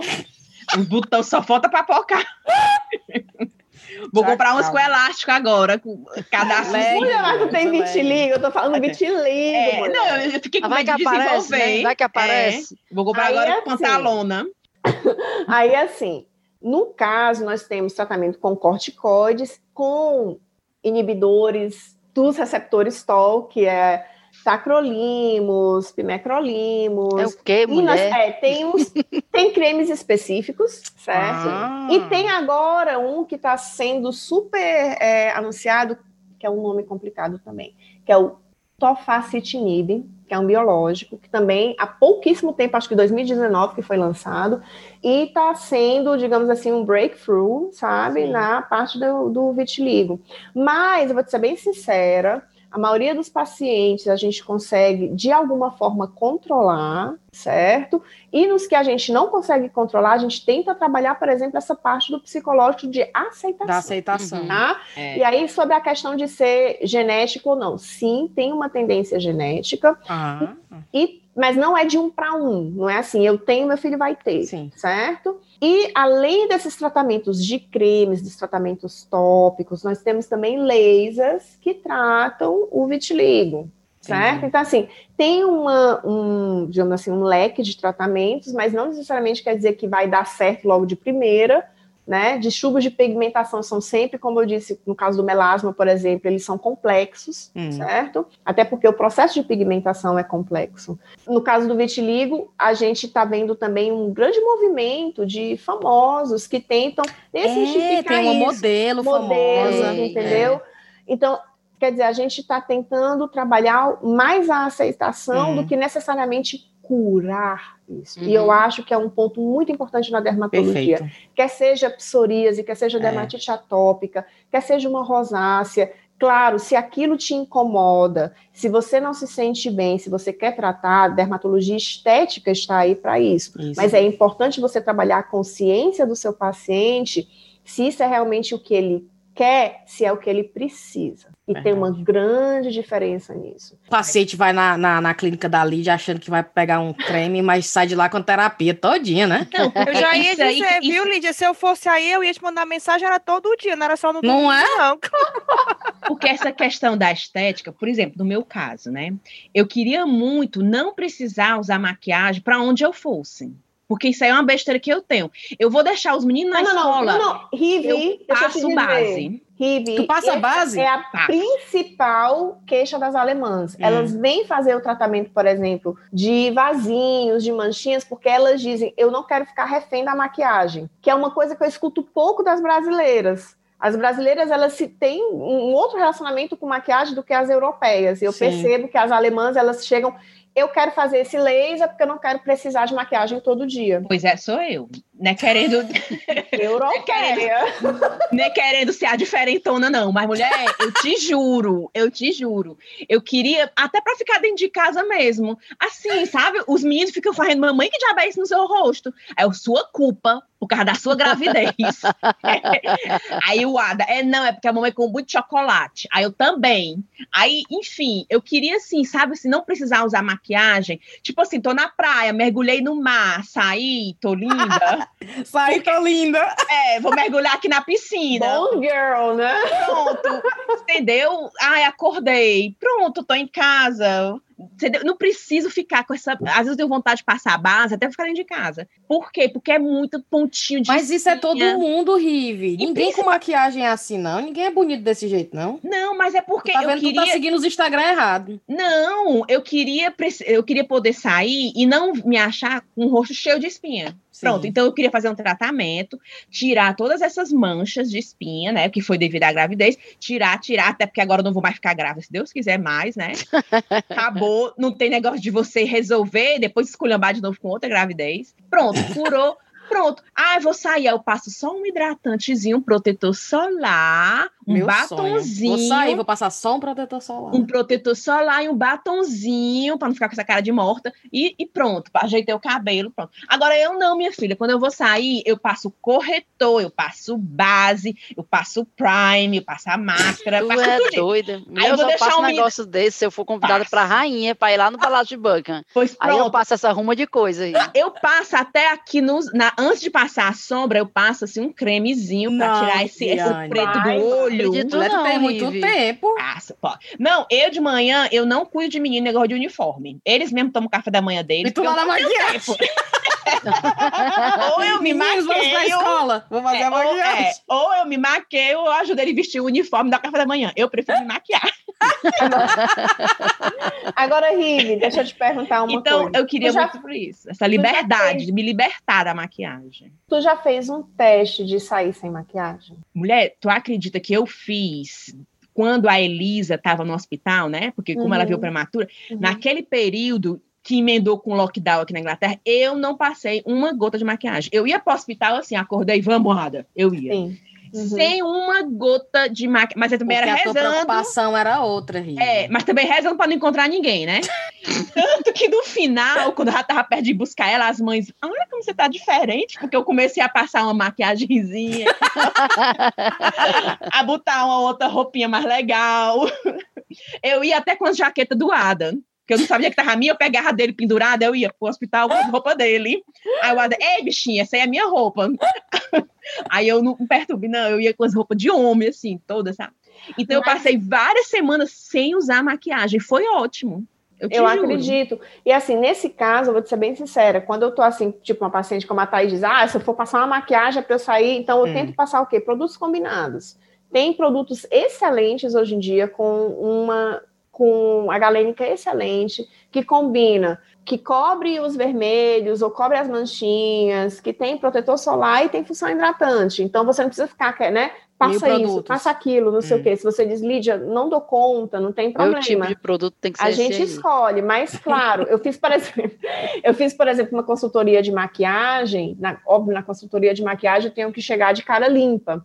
E eu tenho na minha cabeça que eu tenho olheira enorme hum. e eu tenho umas manchinhas de espinha que eu tive acne muito forte não na adolescência, mas na época de faculdade, durante a gravidez, meninas. Então, por isso que eu tenho uma solidariedade muito grande com vocês, porque eu entendo perfeitamente esse negócio é. na acne e na gravidez. E muitos colegas não gostam de tratar, dizem, ah, vai passar, mas, gente, é tão incômodo. E o que eu queria falar é que quando eu cheguei para a consultoria, foi uma pessoa que, que já me viu na clínica, que já me viu assim, que me acompanha no Instagram, com os filtros e tudo mais. Aí eu cheguei, olha, eu tenho uma olheira terrível, eu tenho isso, tenho aquilo. Ela chegou, Dito, a pele é linda. Hum. E aí, cara, caiu uma ficha de eu dizer assim, engraçado, né? A gente tem uma imagem, às vezes, tão. Distor Por isso que eu disse, tu, viu, é. tu, tu sentiu uma grande diferença, porque, claro, que eu me sinto melhor, como eu disse hoje mesmo. Eu passei um pozinho, dei um jeitinho naquele básico para você ficar em casa se chegasse alguém, se precisasse, entendeu? Mas precisa, é aquela pergunta, né? Isso. Eu acho que o mais aos meus olhos também, precisa, né? Mas é isso. Se aos hum. seus olhos precisa, então vamos trabalhar isso para você ficar com uma pele linda, para você ficar com uma pele viçosa, com uma pele realmente de filtro, entendeu?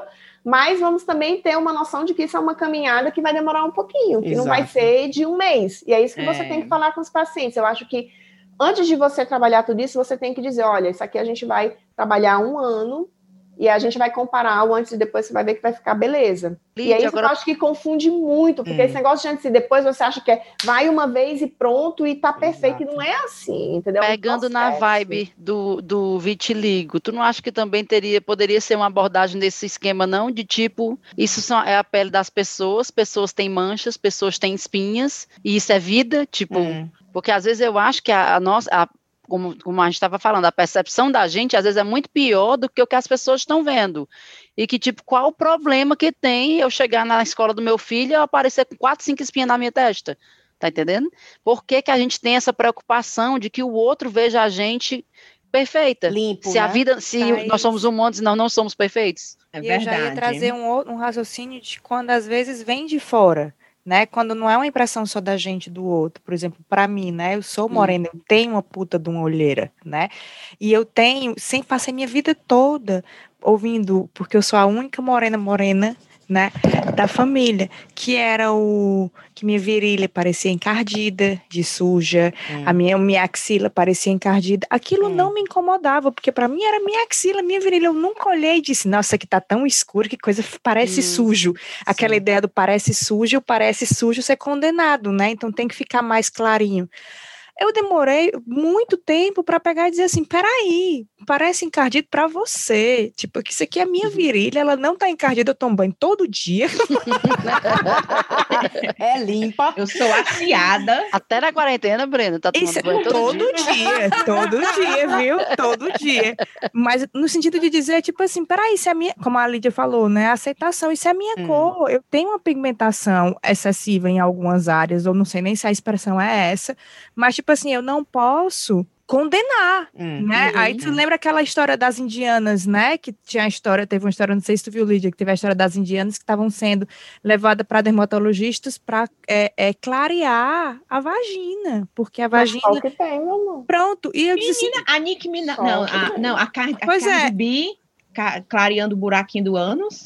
Agora que não sei. É, não sei. Passou no Instagram dela. Pois é, Bleaching, pois pra mim. Meu Deus, a proctologia me persegue. É, pra mim era. A Lídia tenta sair. Aí depois eu fiquei pensando, será que isso é necessário? Hum, olha, Mas é porque às uma... vezes é a sociedade criando demandas hum, que hum. talvez não existam e que a gente Concordo. compra, né? A gente acaba é, comprando. A gente acaba abraçando e questionando. Peraí, tem também a diferença de uma doença que a acne às vezes tem a ver com síndrome de ovário policístico, a acne Sim. às vezes tem a ver com uma alteração hormonal, a acne às vezes tem a ver com outras coisas, Sim. como a rosácea também, que é um uhum. processo inflamatório, que é diferente de uma depigmentação como o vitiligo. Ah, entendi. Então, assim, vamos. E qual é o risco do vitiligo? Por que, que a gente tenta tratar ou tentar? Que quando encosta um ponto na outra. Dá a volta. O que é que acontece de quando encosta um ponto na outra? Qual é o risco? Puta, mulher. mas sabe qual é o risco do vitiligo? É hum. porque como você essa camada de pigmentação da pele, ela tem uma função de, prote, de proteger. Vocês já ah. perceberam que os pacientes, as pessoas que têm pele mais pigmentada, elas também envelhecem mais lentamente, uhum. sinais?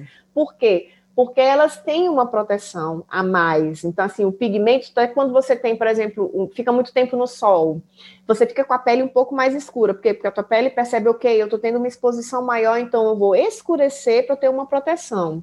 Hum. Só que com o, a exposição crônica, nas áreas de vitiligo, você tem uma maior tendência a ter tumores de pele, câncer de pele. Ah, ah tá. Você fica então, mais exposto. A gente então. tentava então. tratar para diminuir a incidência de câncer claro. de pele nessas áreas depigmentadas. Entendi.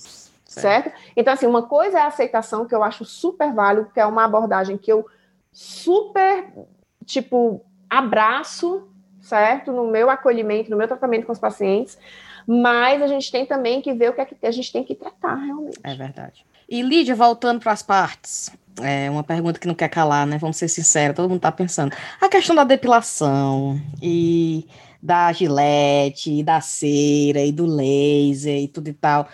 Tem também a parte da aceitação, deixa, deixa os cabelos livres, né?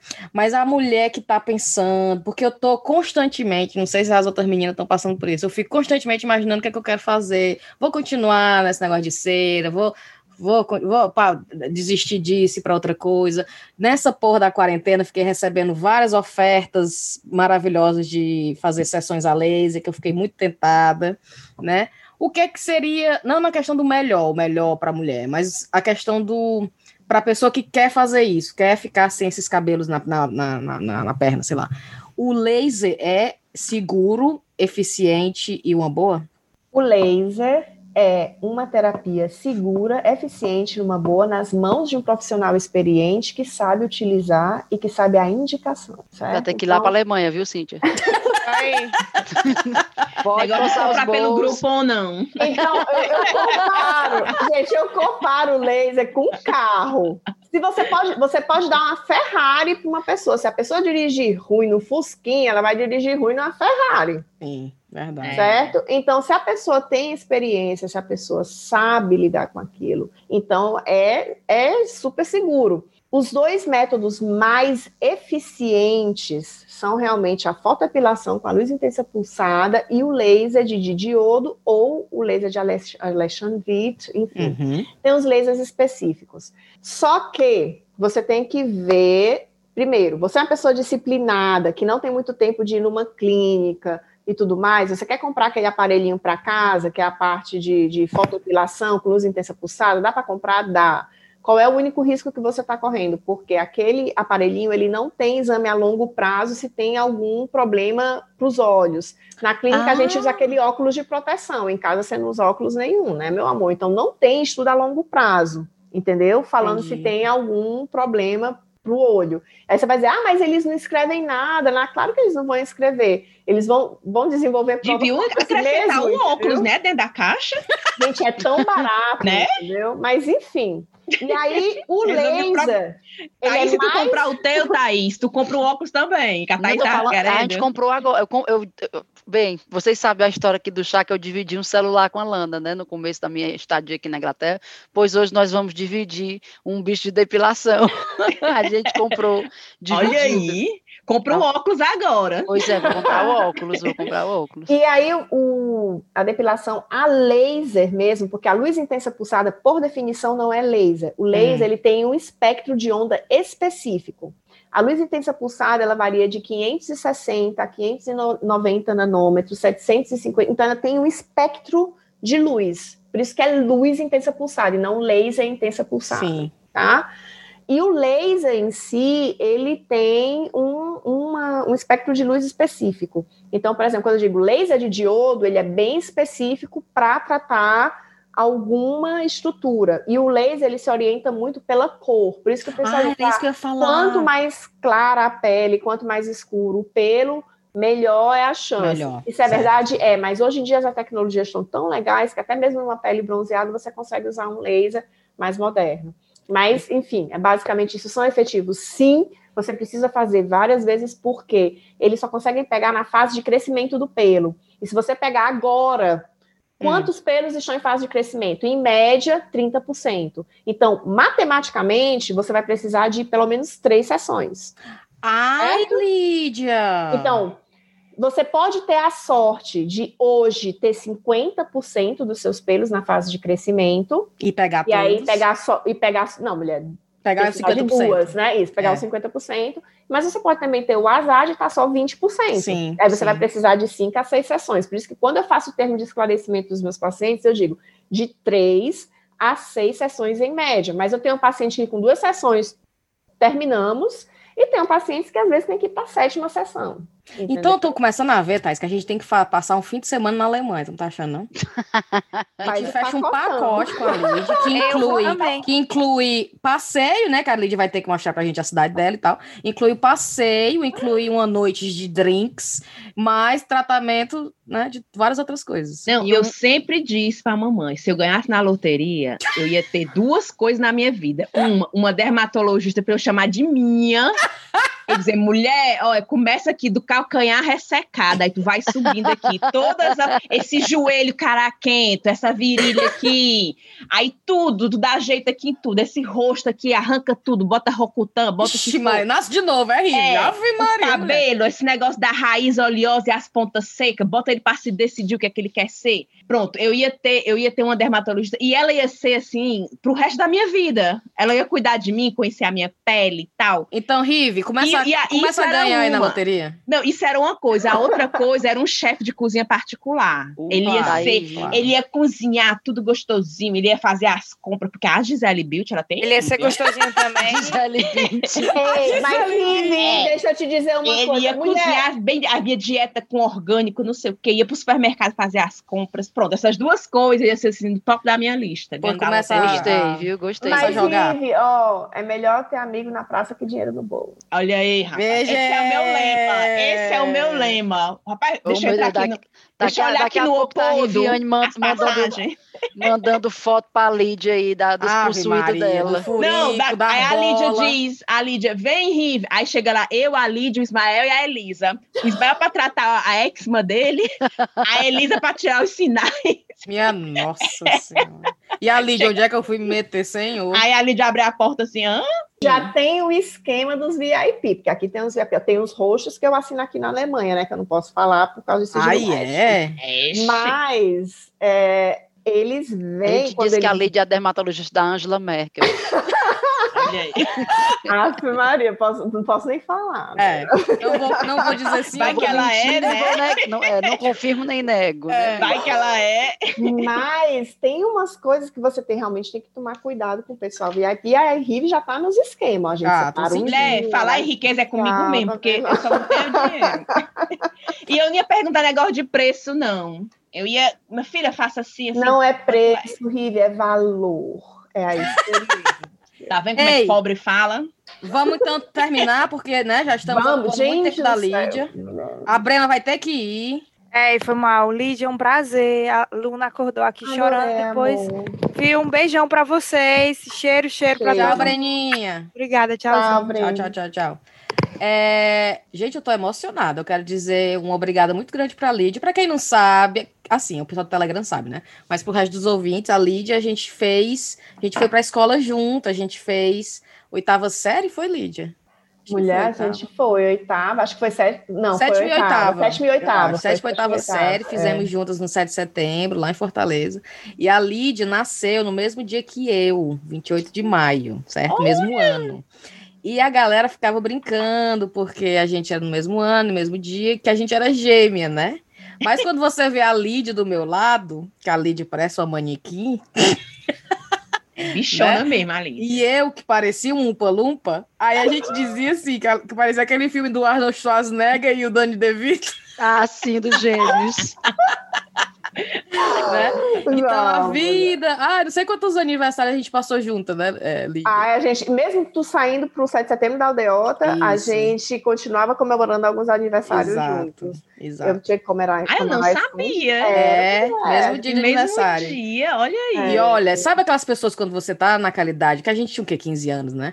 É, é, que você já sabe, essa mulher vai estourar demais, cara. Só... Aí eu tava pensando nisso, né? Antes de gravar o episódio, ó. A Lídia, muito amiga minha nessa época. Olha a Lídia, onde é que ela chegou, né? A Tayaná, muito amiga minha, onde ela vai, chegou. Então, assim, vai. eu fico pensando que não é as minhas amigas, talvez seja eu. Não, você também não, tá influencio as amigas. Olha, gente, a eu Vou... Peraí, peraí, ó. Deixa eu falar. Agora é, é meu lugar de fala aqui.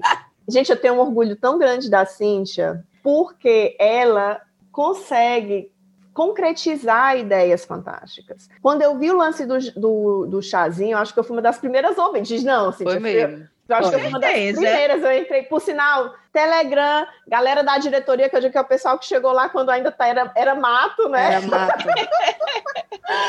é, a gente, eu, eu vi, você via o potencial, eu digo, nossa, vai bombar, entendeu? Super necessário isso. A Cíntia também, vou falar uma coisa pessoal, ela me estimulou a trabalhar principalmente nessa parte de estimular o apoio a projetos sociais. Hum. Child oh. Fund e também fazer trabalho voluntário, mesmo na, na, rotina mais louca do mundo, mas de você estimular isso também nos seus filhos. Então, tem também um dos projetos que eu, que eu apoio, que é o projeto Vivências, eu conheci através do Chazinho, Exatamente. Child Fund, que eu também conheci através do Chazinho. E, assim, são coisas que você vai aprendendo com a pessoa. A questão também da, de desapegar, a forma como ela ela educa a filha. Então, várias coisas que eu vejo, que eu me espelho, que eu me inspiro. E eu só queria dizer. Ah, assim, Maria Lid, vai me fazer nota, chorar. Não, peraí. Nota é importante, negócio de primeiro lugar, de esporte, isso aqui é uma coisa. Mas eu acho que se você tiver uma essência boa, se você tiver também garra, quando eu vejo onde a Cíntia chegou, Gente, meu coração enche de orgulho. Né? Eu babo oh, mesmo. É, é. E fala uma pessoa que te conhece há muitos anos, tá vendo? Não, muito Esse tempo. feedback assim que conta Tem. pra gente. Muito tempo, oh. realmente. Quando eu paro para pensar, são poucas as pessoas que eu conheço desde aquela época, né? Então, assim, ver, ver como é que as pessoas estão vivendo agora, né? É muito importante acompanhar, ver os é. filhos nascendo. Mas ó, a Tayana, ela sempre era daquele jeito meio gótica, né? É. Ela sempre foi daquele é. diferentona também. Mas, Mas eu só, eu só me. Eu, ao meu redor, só pessoas importantes, vocês estão vendo, né? Chegou perto da Cíntia, você é o sucesso. toque de Midas, é o toque da Cíntia. Pô, Cíntia, chega, dá, um, dá umas cutucadas aqui em casa, cara. Dá uma cutucada aqui é na porque gente. agora é, tem que chegar cedo, tem que chegar na época, né? Na época da adolescência. Pô, já Chegar agora não vale muito, não. Perdemos o bonde. Então. Perdeu. Só a Lídia tá na. Agora o espaço, mais uma vez, o lugar de fala ser para você falar como as pessoas que estão ouvindo o episódio com certeza vão querer lhe seguir agora. Como é que as pessoas acham você? Um dos canais que eu mais utilizo é o Instagram. E como o título de doutor é acrescentado ao nome, o meu Instagram é com DR, mas não é discutir relação, gente, é o doutor do nome, tá? DR Lídia Popper que é no Instagram. Eu tenho também. É, você colocar na internet, Lídia Pop já vai aparecer. Pode aparecer também o meu blog, meu Deus, meu blog já há muito tempo. Médicos que queriam emigrar, né? Que queriam vir para a Alemanha. Eu também tenho esse trabalho paralelo de orientar colegas que às vezes querem sair do Brasil, já que já está com processo, ou que tem marido, ou então que quer realmente mudar, enfim tem isso aí também. Mas o meu principal canal é realmente o Instagram. Se quiserem consulta online, é através do online lidiapop.gmail.com. E o nosso website também tem, ele é meio complicado, mas depois eu vou explicar por quê. É Beladerme com dois L's, menos aquele tracinho, né?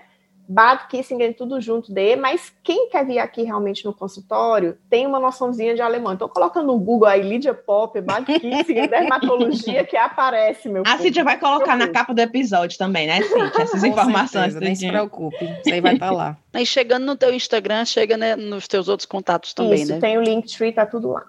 Perfeito. Lídia, você vai começar com seus cheiros, então. Você tem cheiro para mandar? Vários. um dos primeiros cheiros que eu vou mandar é, inclusive, para uma das minhas conselheiras de Instagram, porque, gente, deixa eu falar para vocês rapidinho. Que, na verdade, quando eu comecei o Instagram, todo mundo era contra, porque alemão é meio que arredio com redes sociais. Ah. E hoje em dia a gente tem uma grande quantidade de pacientes, de pessoas que a gente ajuda através do Instagram. Então, na verdade, como eu disse, é um dos pontos, junto com o Facebook também, que eu estou bem presente. Hum. E aí eu queria mandar um abraço para as minhas duas principais conselheiras de Instagram, que uma delas é a Ida Domitilha, do Domi Online Kitchen. Gente, ela, a mulher é poliglota, ela fala inglês, alemão, holandês. Ela é brasileira? Ela é brasileira de Alagoas, nordestina, cigarra. Ai, maravilhosa. E mora então, na Inglaterra, não? Não, mora na Holanda. Casou ah. com um ah. holandesinho, tá lá, toda de sapato de, de madeira. Mas, então, ela, eu queria mandar um abraço para ela, mandar um, um abraço também para Caroline Viana, que ela que corrige os meus textos também de Instagram, que eu conheci através do chazinho, por sinal, né? É. Ah, é a Carol! É a Carol, eu como, eu já reconheci Porque... esse nome antes. É, o que, é que acontece? Às vezes você tem Eu sei que teve uma reforma, né, da língua portuguesa há um determinado tempo, e como eu disse, eu sou muito perfeccionista, muito cri-cri nessas coisas. Ai, que legal! Isso, ela corrige ela, o ela português corrige, ou, o, o português? O português. Eu corrijo ah. o alemão, e ela corrige o português. Que Carol é maravilhosa, ela, ela, tem, é... ela é muito. A gente nem tem essa preocupação no nosso Instagram. competente, uma pessoa super competente. Aí eu vou também mandar um abraço para minha irmã, delegada maravilhosa, ah, Ana Cristina, para o meu irmão, para o Álvaro e para minha cunhada Raquel, que também é nordestina. Gente, olha, de gabarito mesmo, a mulher se garante minha sobrinha Valentina, que está no Brasil, que eu adoraria ter encontrado esse ano, que não deu certo por causa dos corona da vida. Sim. E também mandar para Ana Luísa, que é uma grande amiga minha aqui, que ela, quando eu disse, quando ela viu que eu ia participar do chazinho, ela disse assim: olhe, não, quando é que você me fala isso? E não fique séria, pelo amor de Deus. Gente, quando eu tô falando coisa do trabalho, eu amo tanta dermatologia que às vezes só. Mas transborda. Assim, transborda a sua paixão. É eu gosto de dermatologia quando a dermatologia era brega, quando todo mundo ficava dizendo dermatologia é besta, não sei o que, é só pereba. Eu amo. só pereba. Só pereba. Apaixonada pela dermatologia, dermatologia estética. E quando eu digo também que eu tô dando meus cursos aqui, né? Aí eu digo Gente, ó, faça tudo como se você estivesse sendo gravada. Hum. Então você tem que fazer tudo de maneira elegante, de maneira limpa, de maneira certa, correta, né? E aí eu vou mandar mais um abraço aqui para minhas para as minhas queridas amigas de Telegram, do grupinho do chá, que eu amo. Todo mundo fica, ah, como é que tu tem tempo para. Gente, mas vocês são maravilhosos. vocês me aliviam também. Mandar um abraço pro meu marido, que está aqui cuidando dos três meninos, que eu tenho três homens. meu marido me ajuda demais. Raico maravilhoso, te amo. Ai, que coisa boa. E vou mandar, sabe, um abraço para quem? Para o nosso grupo da Amém, que era o grupo do 7 Meu Deus, o grupo da Amém. E diga agora o que, é que significa Amém. Não, mulher, vou falar não. Associação das Mulheres Encalhadas mesmo. Mas era. Mas... E nem tão mais encalhada, né? Quer dizer, nenhuma tá encalhada. Nenhuma ela tá arranjou um gringo. Olha, a Tice, a Renatinha, a Lidinha, a Joyce, a Paula, a Sofia. É. Então, vou mandar um beijo enorme para vocês e para os meus pais maravilhosos que são super certinhos nesse negócio do corona em Fortaleza. Tô para conhecer alguém que seja mais coerente, mais certinho do que os meus pais. Ai, finalmente tem gente coerente em Fortaleza, gente. Tem, tem, viu? Então, um beijo enorme, muito obrigado pelo apoio de vocês. Ai, que maravilha! Alegria. Você quer ficar para ouvir o resto do programa?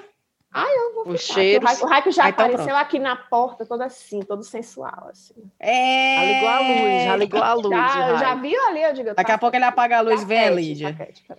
Vamos lá. Vou mandar os meus, então, rapidamente, para o Cleiton e para a namorada Jordana de Brasília, a Nath Bernardes, a Joseli Barros, Karine Lima, a Larissa Vasconcelos, que já ouviu todos os episódios cinco vezes. Coitada, Larissa.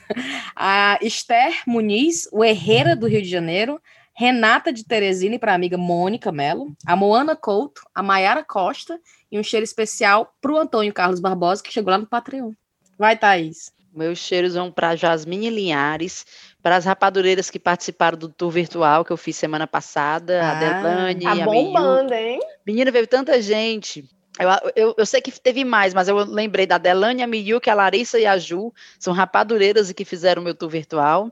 Um cheiro para Letícia Passos, que é irmã do Márcio Moreira, ele que pediu o cheiro para ela. Um cheiro para o Ismael Viana, que entrou agora no nosso grupo do Telegram. E olha, Fortaleza é um ovo.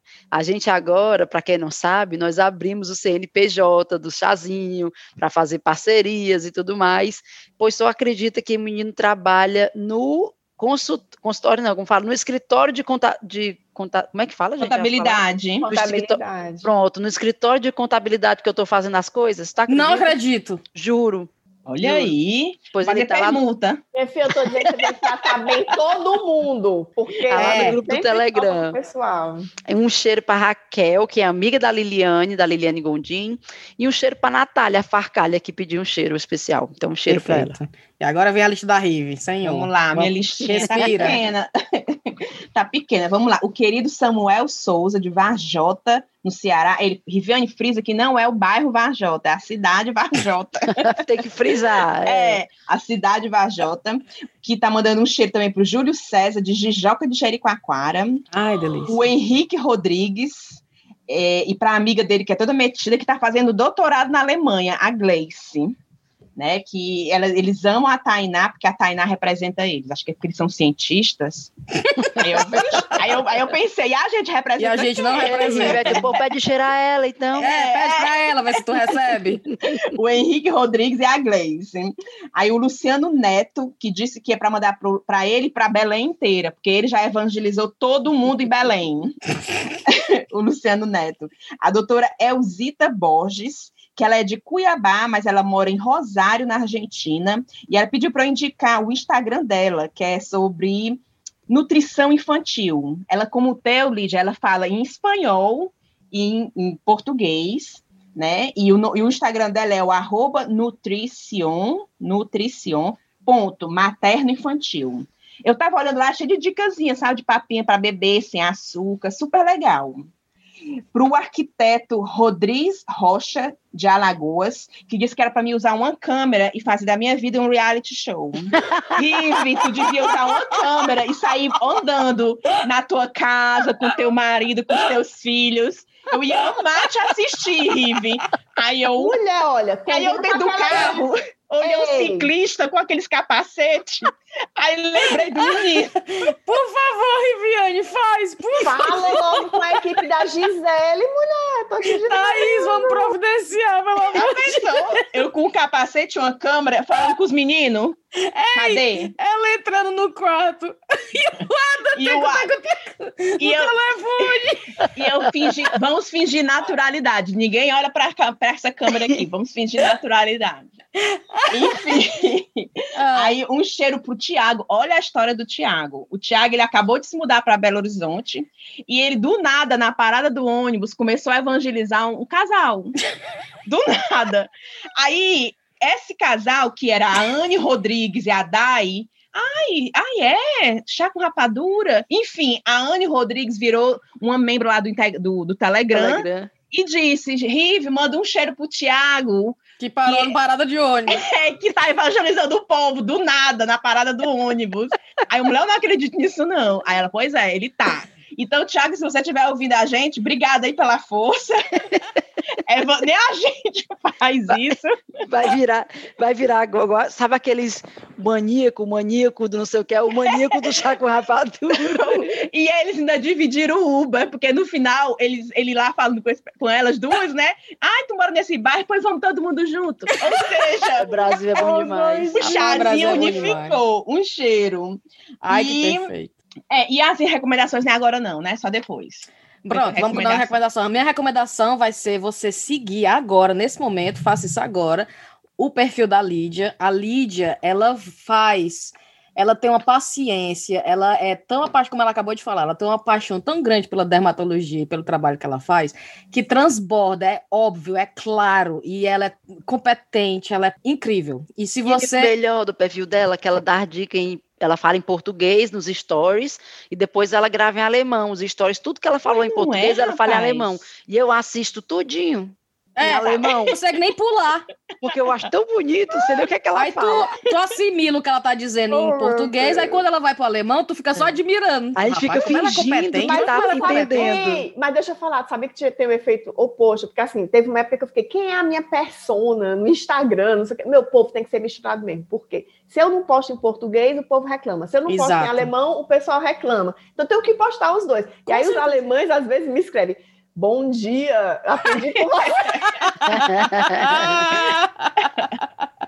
Adoro. Não, então, a minha eu... recomendação é o perfil da Lídia. Vai, Rive. A minha recomendação vai para um, um, uma lojinha virtual, que é a minha irmã, hum. a Aninha, olha, Vixe. A minha irmã, que eu nem sabia, todo mundo sabia, menos eu, mas enfim. A minha irmã, ela criou uma lojinha virtual no Instagram para vendas de produtos da Digreso, certo? É uma marca que ela vende produtos de skincare, né? Não é muito maquiagem, é mais é, serums, é para limpeza. Então, ela está começando e tal. Então, eu gostaria que as pessoas apoiassem, né? Pode aí, qual, qual, a, qual a conta? É, o, o, o, log, o, o IG dela é arroba Lojinha. B-E-A-U-T-Y, lojinha. Gente, tem um serum lá que é de fa serum facial ácido e hialurônico. e é uma marca que não é aquelas caríssimas. Então, se você quer um produto para o dia a dia, você vai lá, tem uns produtos assim, bem acessíveis, os preços. Muito, eu já fiz a listinha do que eu quero, já vou, né, providenciar para quem vier de Fortaleza para cá já trazer meus produtos. Ei, você Ou que está vindo de Fortaleza para cá. É, traga meu, a minha encomenda. pois, gente, vão lá na loja da minha irmã, que é a Beauty Lojinha, no Instagram, viu? Vão lá ser Adorei. seguidores dela e aprovar os produtos. E mandem o feedback, se não prestar também, pode avisar aqui também. Minha, minha recomendação é um podcast que eu escutei um episódio, que é, eles são de Fortaleza, chama Até Aí Tudo Bem, é o nome do podcast, e eu escutei um episódio que era sobre as histórias de Fortaleza, de, das lendas que a gente conhece de Fortaleza, do bode ioiô, que, que foi candidato a vereador. Perna cabeluda. É, assim, essas, é, o, o vaiado sol, que a gente vai lá na Praça Ferreira. Então, eles explicaram a história de todas essas, essas coisas essas histórias que a gente tem no imaginário do cearense desde que a gente era criança. Sim. É, dos, dos, fantasmas no, no, no, São João Batista. Então, eles, eles, explicaram de onde surgiram essas histórias e por que, que elas existem até hoje. Achei bem legal. O episódio que eu assisti chama O Bode que Fumava Derby, se eu não me engano. É o nome esse, Derby o cigarro, porque o bode disse que o bode fumava a putaria. Então, o nome do podcast é esse, Até Aí Tudo Bem. E eu queria é, indicar... O nome do podcast é Até Aí, até aí tudo, bem? bem? É, ah. Até Aí Tudo Bem. É, que ele, um das pessoas, um dos meninos que participa dele é o Dedê Rodrigues, ele tá lá no Twitter e ele faz Gente, ele é coisas de audiovisual que eu fico para morrer. É, Foi é. ele quem, há muito tempo atrás, não sei se vocês se lembram, a gente compartilhou um vídeo no nosso perfil do Instagram do Carnaval de Paracuru o carnaval do Paracuru, sabe? É. Chama, chama. chama. Aque, aquela montagem do vídeo que fez foi ele, que até hoje eu choro de rir naquilo. E essa semana agora que passou, ele fez uma montagem que era aquela música do Blur, sabe aquela música? Uhul, é. sabe? Só que ao invés do grito do uhul, ele inseriu aquela menina do concurso da Vaia de Cearense. Aí ela fica, yeah! na hora do Yuhu é a vaia do Cearense. É bom demais. É bom Porque demais. se você for parar para pensar, até aí tudo bem, tá contando uma história. Quando você fala isso, o depois é que a cor lascou, né? É, até aí tudo bem. Até aí tudo bem. Aí depois disso aí, é que a história, é, é. a história fica mais interessante. Deve e a outra legal. coisa que eu queria indicar, que até tem tudo a ver com, com o período que a gente está agora, novembro, que é o, sei que é o mês da consciência negra no Brasil, é, eu assisti, eu li o livro desse do David, David Olusuga e eu assisti o documentário, que a partir do livro fizeram um documentário na BBC chamado Black and British, hum. né, Negros e Britânicos. São quatro episódios, está na BBC, eu não sei se está disponível no Brasil, mas aqui está no BBC iPlayer, e assim, eu fiquei arrepiada, é demais, demais, incrível. Então, recomendo bastante. E eu tenho uma coisa, não é recomendação, é um pedido. Gente, vocês viram o Max fazendo a propaganda do Emily em Paris na Netflix, Max Peterson. Hum. Ou Netflix, por favor, The Crown, a temporada do The Crown vai começar aqui daqui a duas semanas. Fãs do Chá com Rapadura, vamos já entrar na conta do Netflix, fazer o maior Estamos aqui nos oferecendo, olha, Se fizer o Emily em Paris, vai ter que fazer The Crown. Vai ter que fazer The Crown. Vou lá, mostro todos os cantos da série do The Crown e a gente pode fazer uma brincadeira, viu, Netflix? Gente, então... então vou fazer do Dark, que é na Alemanha. É, é Lídia! Certeza. Aufpassen, bitte. Netflix? Netflix? da. Aí chega junto com o hashtag Eu Vim Pelo Chá, claro, né? Não esqueça. Pronto. Vamos nessa então? Duas, deixa eu só dizer dois, é, claro. dois perfis do Instagram que eu queria recomendar. Recomende. Um é porque eu percebo que muitos colegas médicos têm problema com o marketing de redes sociais. Eu me sinto super à vontade, certo? Eu não tenho lá esse monte de seguidores como o Chazinho, mas os meus seguidores são muito leais, são gente boa, certo? E eu percebo que os médicos têm muita dificuldade. E um dos perfis que eu acho que fala super bem sobre isso, de uma maneira ética e muito adequada, é o perfil da Result, que se escreve como resultado, só que só até o T, uhum. result, no inglês. E eles dão super dicas, são especializados em, em marketing médico, eu acho super legal, queria Mira, que interessante. É porque é super difícil. Eu fiz, por exemplo, eu dou muita palestra aqui, né, na Alemanha, e uma das que eu fiz sobre marketing médico, eu peguei principalmente o material da, dos Estados Unidos, porque Sim. aqui na Alemanha praticamente você não tem, está começando, está engatinhando, sabe? Mas essa empresa é brasileira e ela é super especializada em marketing médico, mas ótimo. de maneira ética, não só aquela coisa meio, né, assim... Vender, vender, vender. Isso. E outro perfil que eu queria indicar é de uma amiga nossa, inclusive, Cíntia, da Renata. Sim. Da Renata, sobre aromaterapia, porque ela fala também sobre esses óleos essenciais, e assim, eu sempre me interessei muito sobre os óleos essenciais, mas se você quer chegar e ter uma visão geral do que é, ela explica super bem, ela é formada em marketing, trabalhou mó tempão na Esmaltec e resolveu realmente largar para se é, dedicar à família, certo? E começou, ela já tinha essa paixão pelos óleos essenciais, o perfil é Renata Miranda, aí o underline, né, aquele para hum. cima embaixo, aromaterapia, e ela, tipo, sabe muito sobre o assunto, estudou bastante, e para quem pegou meio que o bonde andando e queria ler um pouco mais a respeito, ela tem um conteúdo muito legal. É bom que o conteúdo mastigadinho, né? Ela já Isso. explica claramente, rapidamente. Ótimo. Renata, show. Cheiro, Renata. Vamos nessa então? Vamos dar tchau? tchau. Coitada da Lídia. Meia-noite 16 para Lídia, 11 16 para Chazinho. Vamos dormir, bebê? Obrigada, Lídia. Foi um prazer, amor. Prazer foi meu, um privilégio. E muito obrigado por você acreditar na gente, né? Uma das primeiras pessoas que acreditou acompanhar o chazinho e uma das primeiras pessoas que acreditou também ao patrocinar nesse episódio. Exato. Então, muito obrigada. Mas eu sempre perguntava, Cíntia, como sempre. é que eu faço para dar mais para vocês, é. para apoiar vocês melhor? Porque, gente, a gente fala sempre desse negócio de aceitação, mas o mundo é capitalista, a gente precisa também de um apoio financeiro. Tem, é não tem isso. E eu sempre quis dar esse apoio para o chazinho, porque eu acredito a Lídia no sempre projeto. perguntava, como é que eu dou mais? Como é que eu dou é. mais? um dia a gente chega lá. É, pergunta, uma pergunta né? que o Raico vai já abrir a porta aí, saber que história é essa.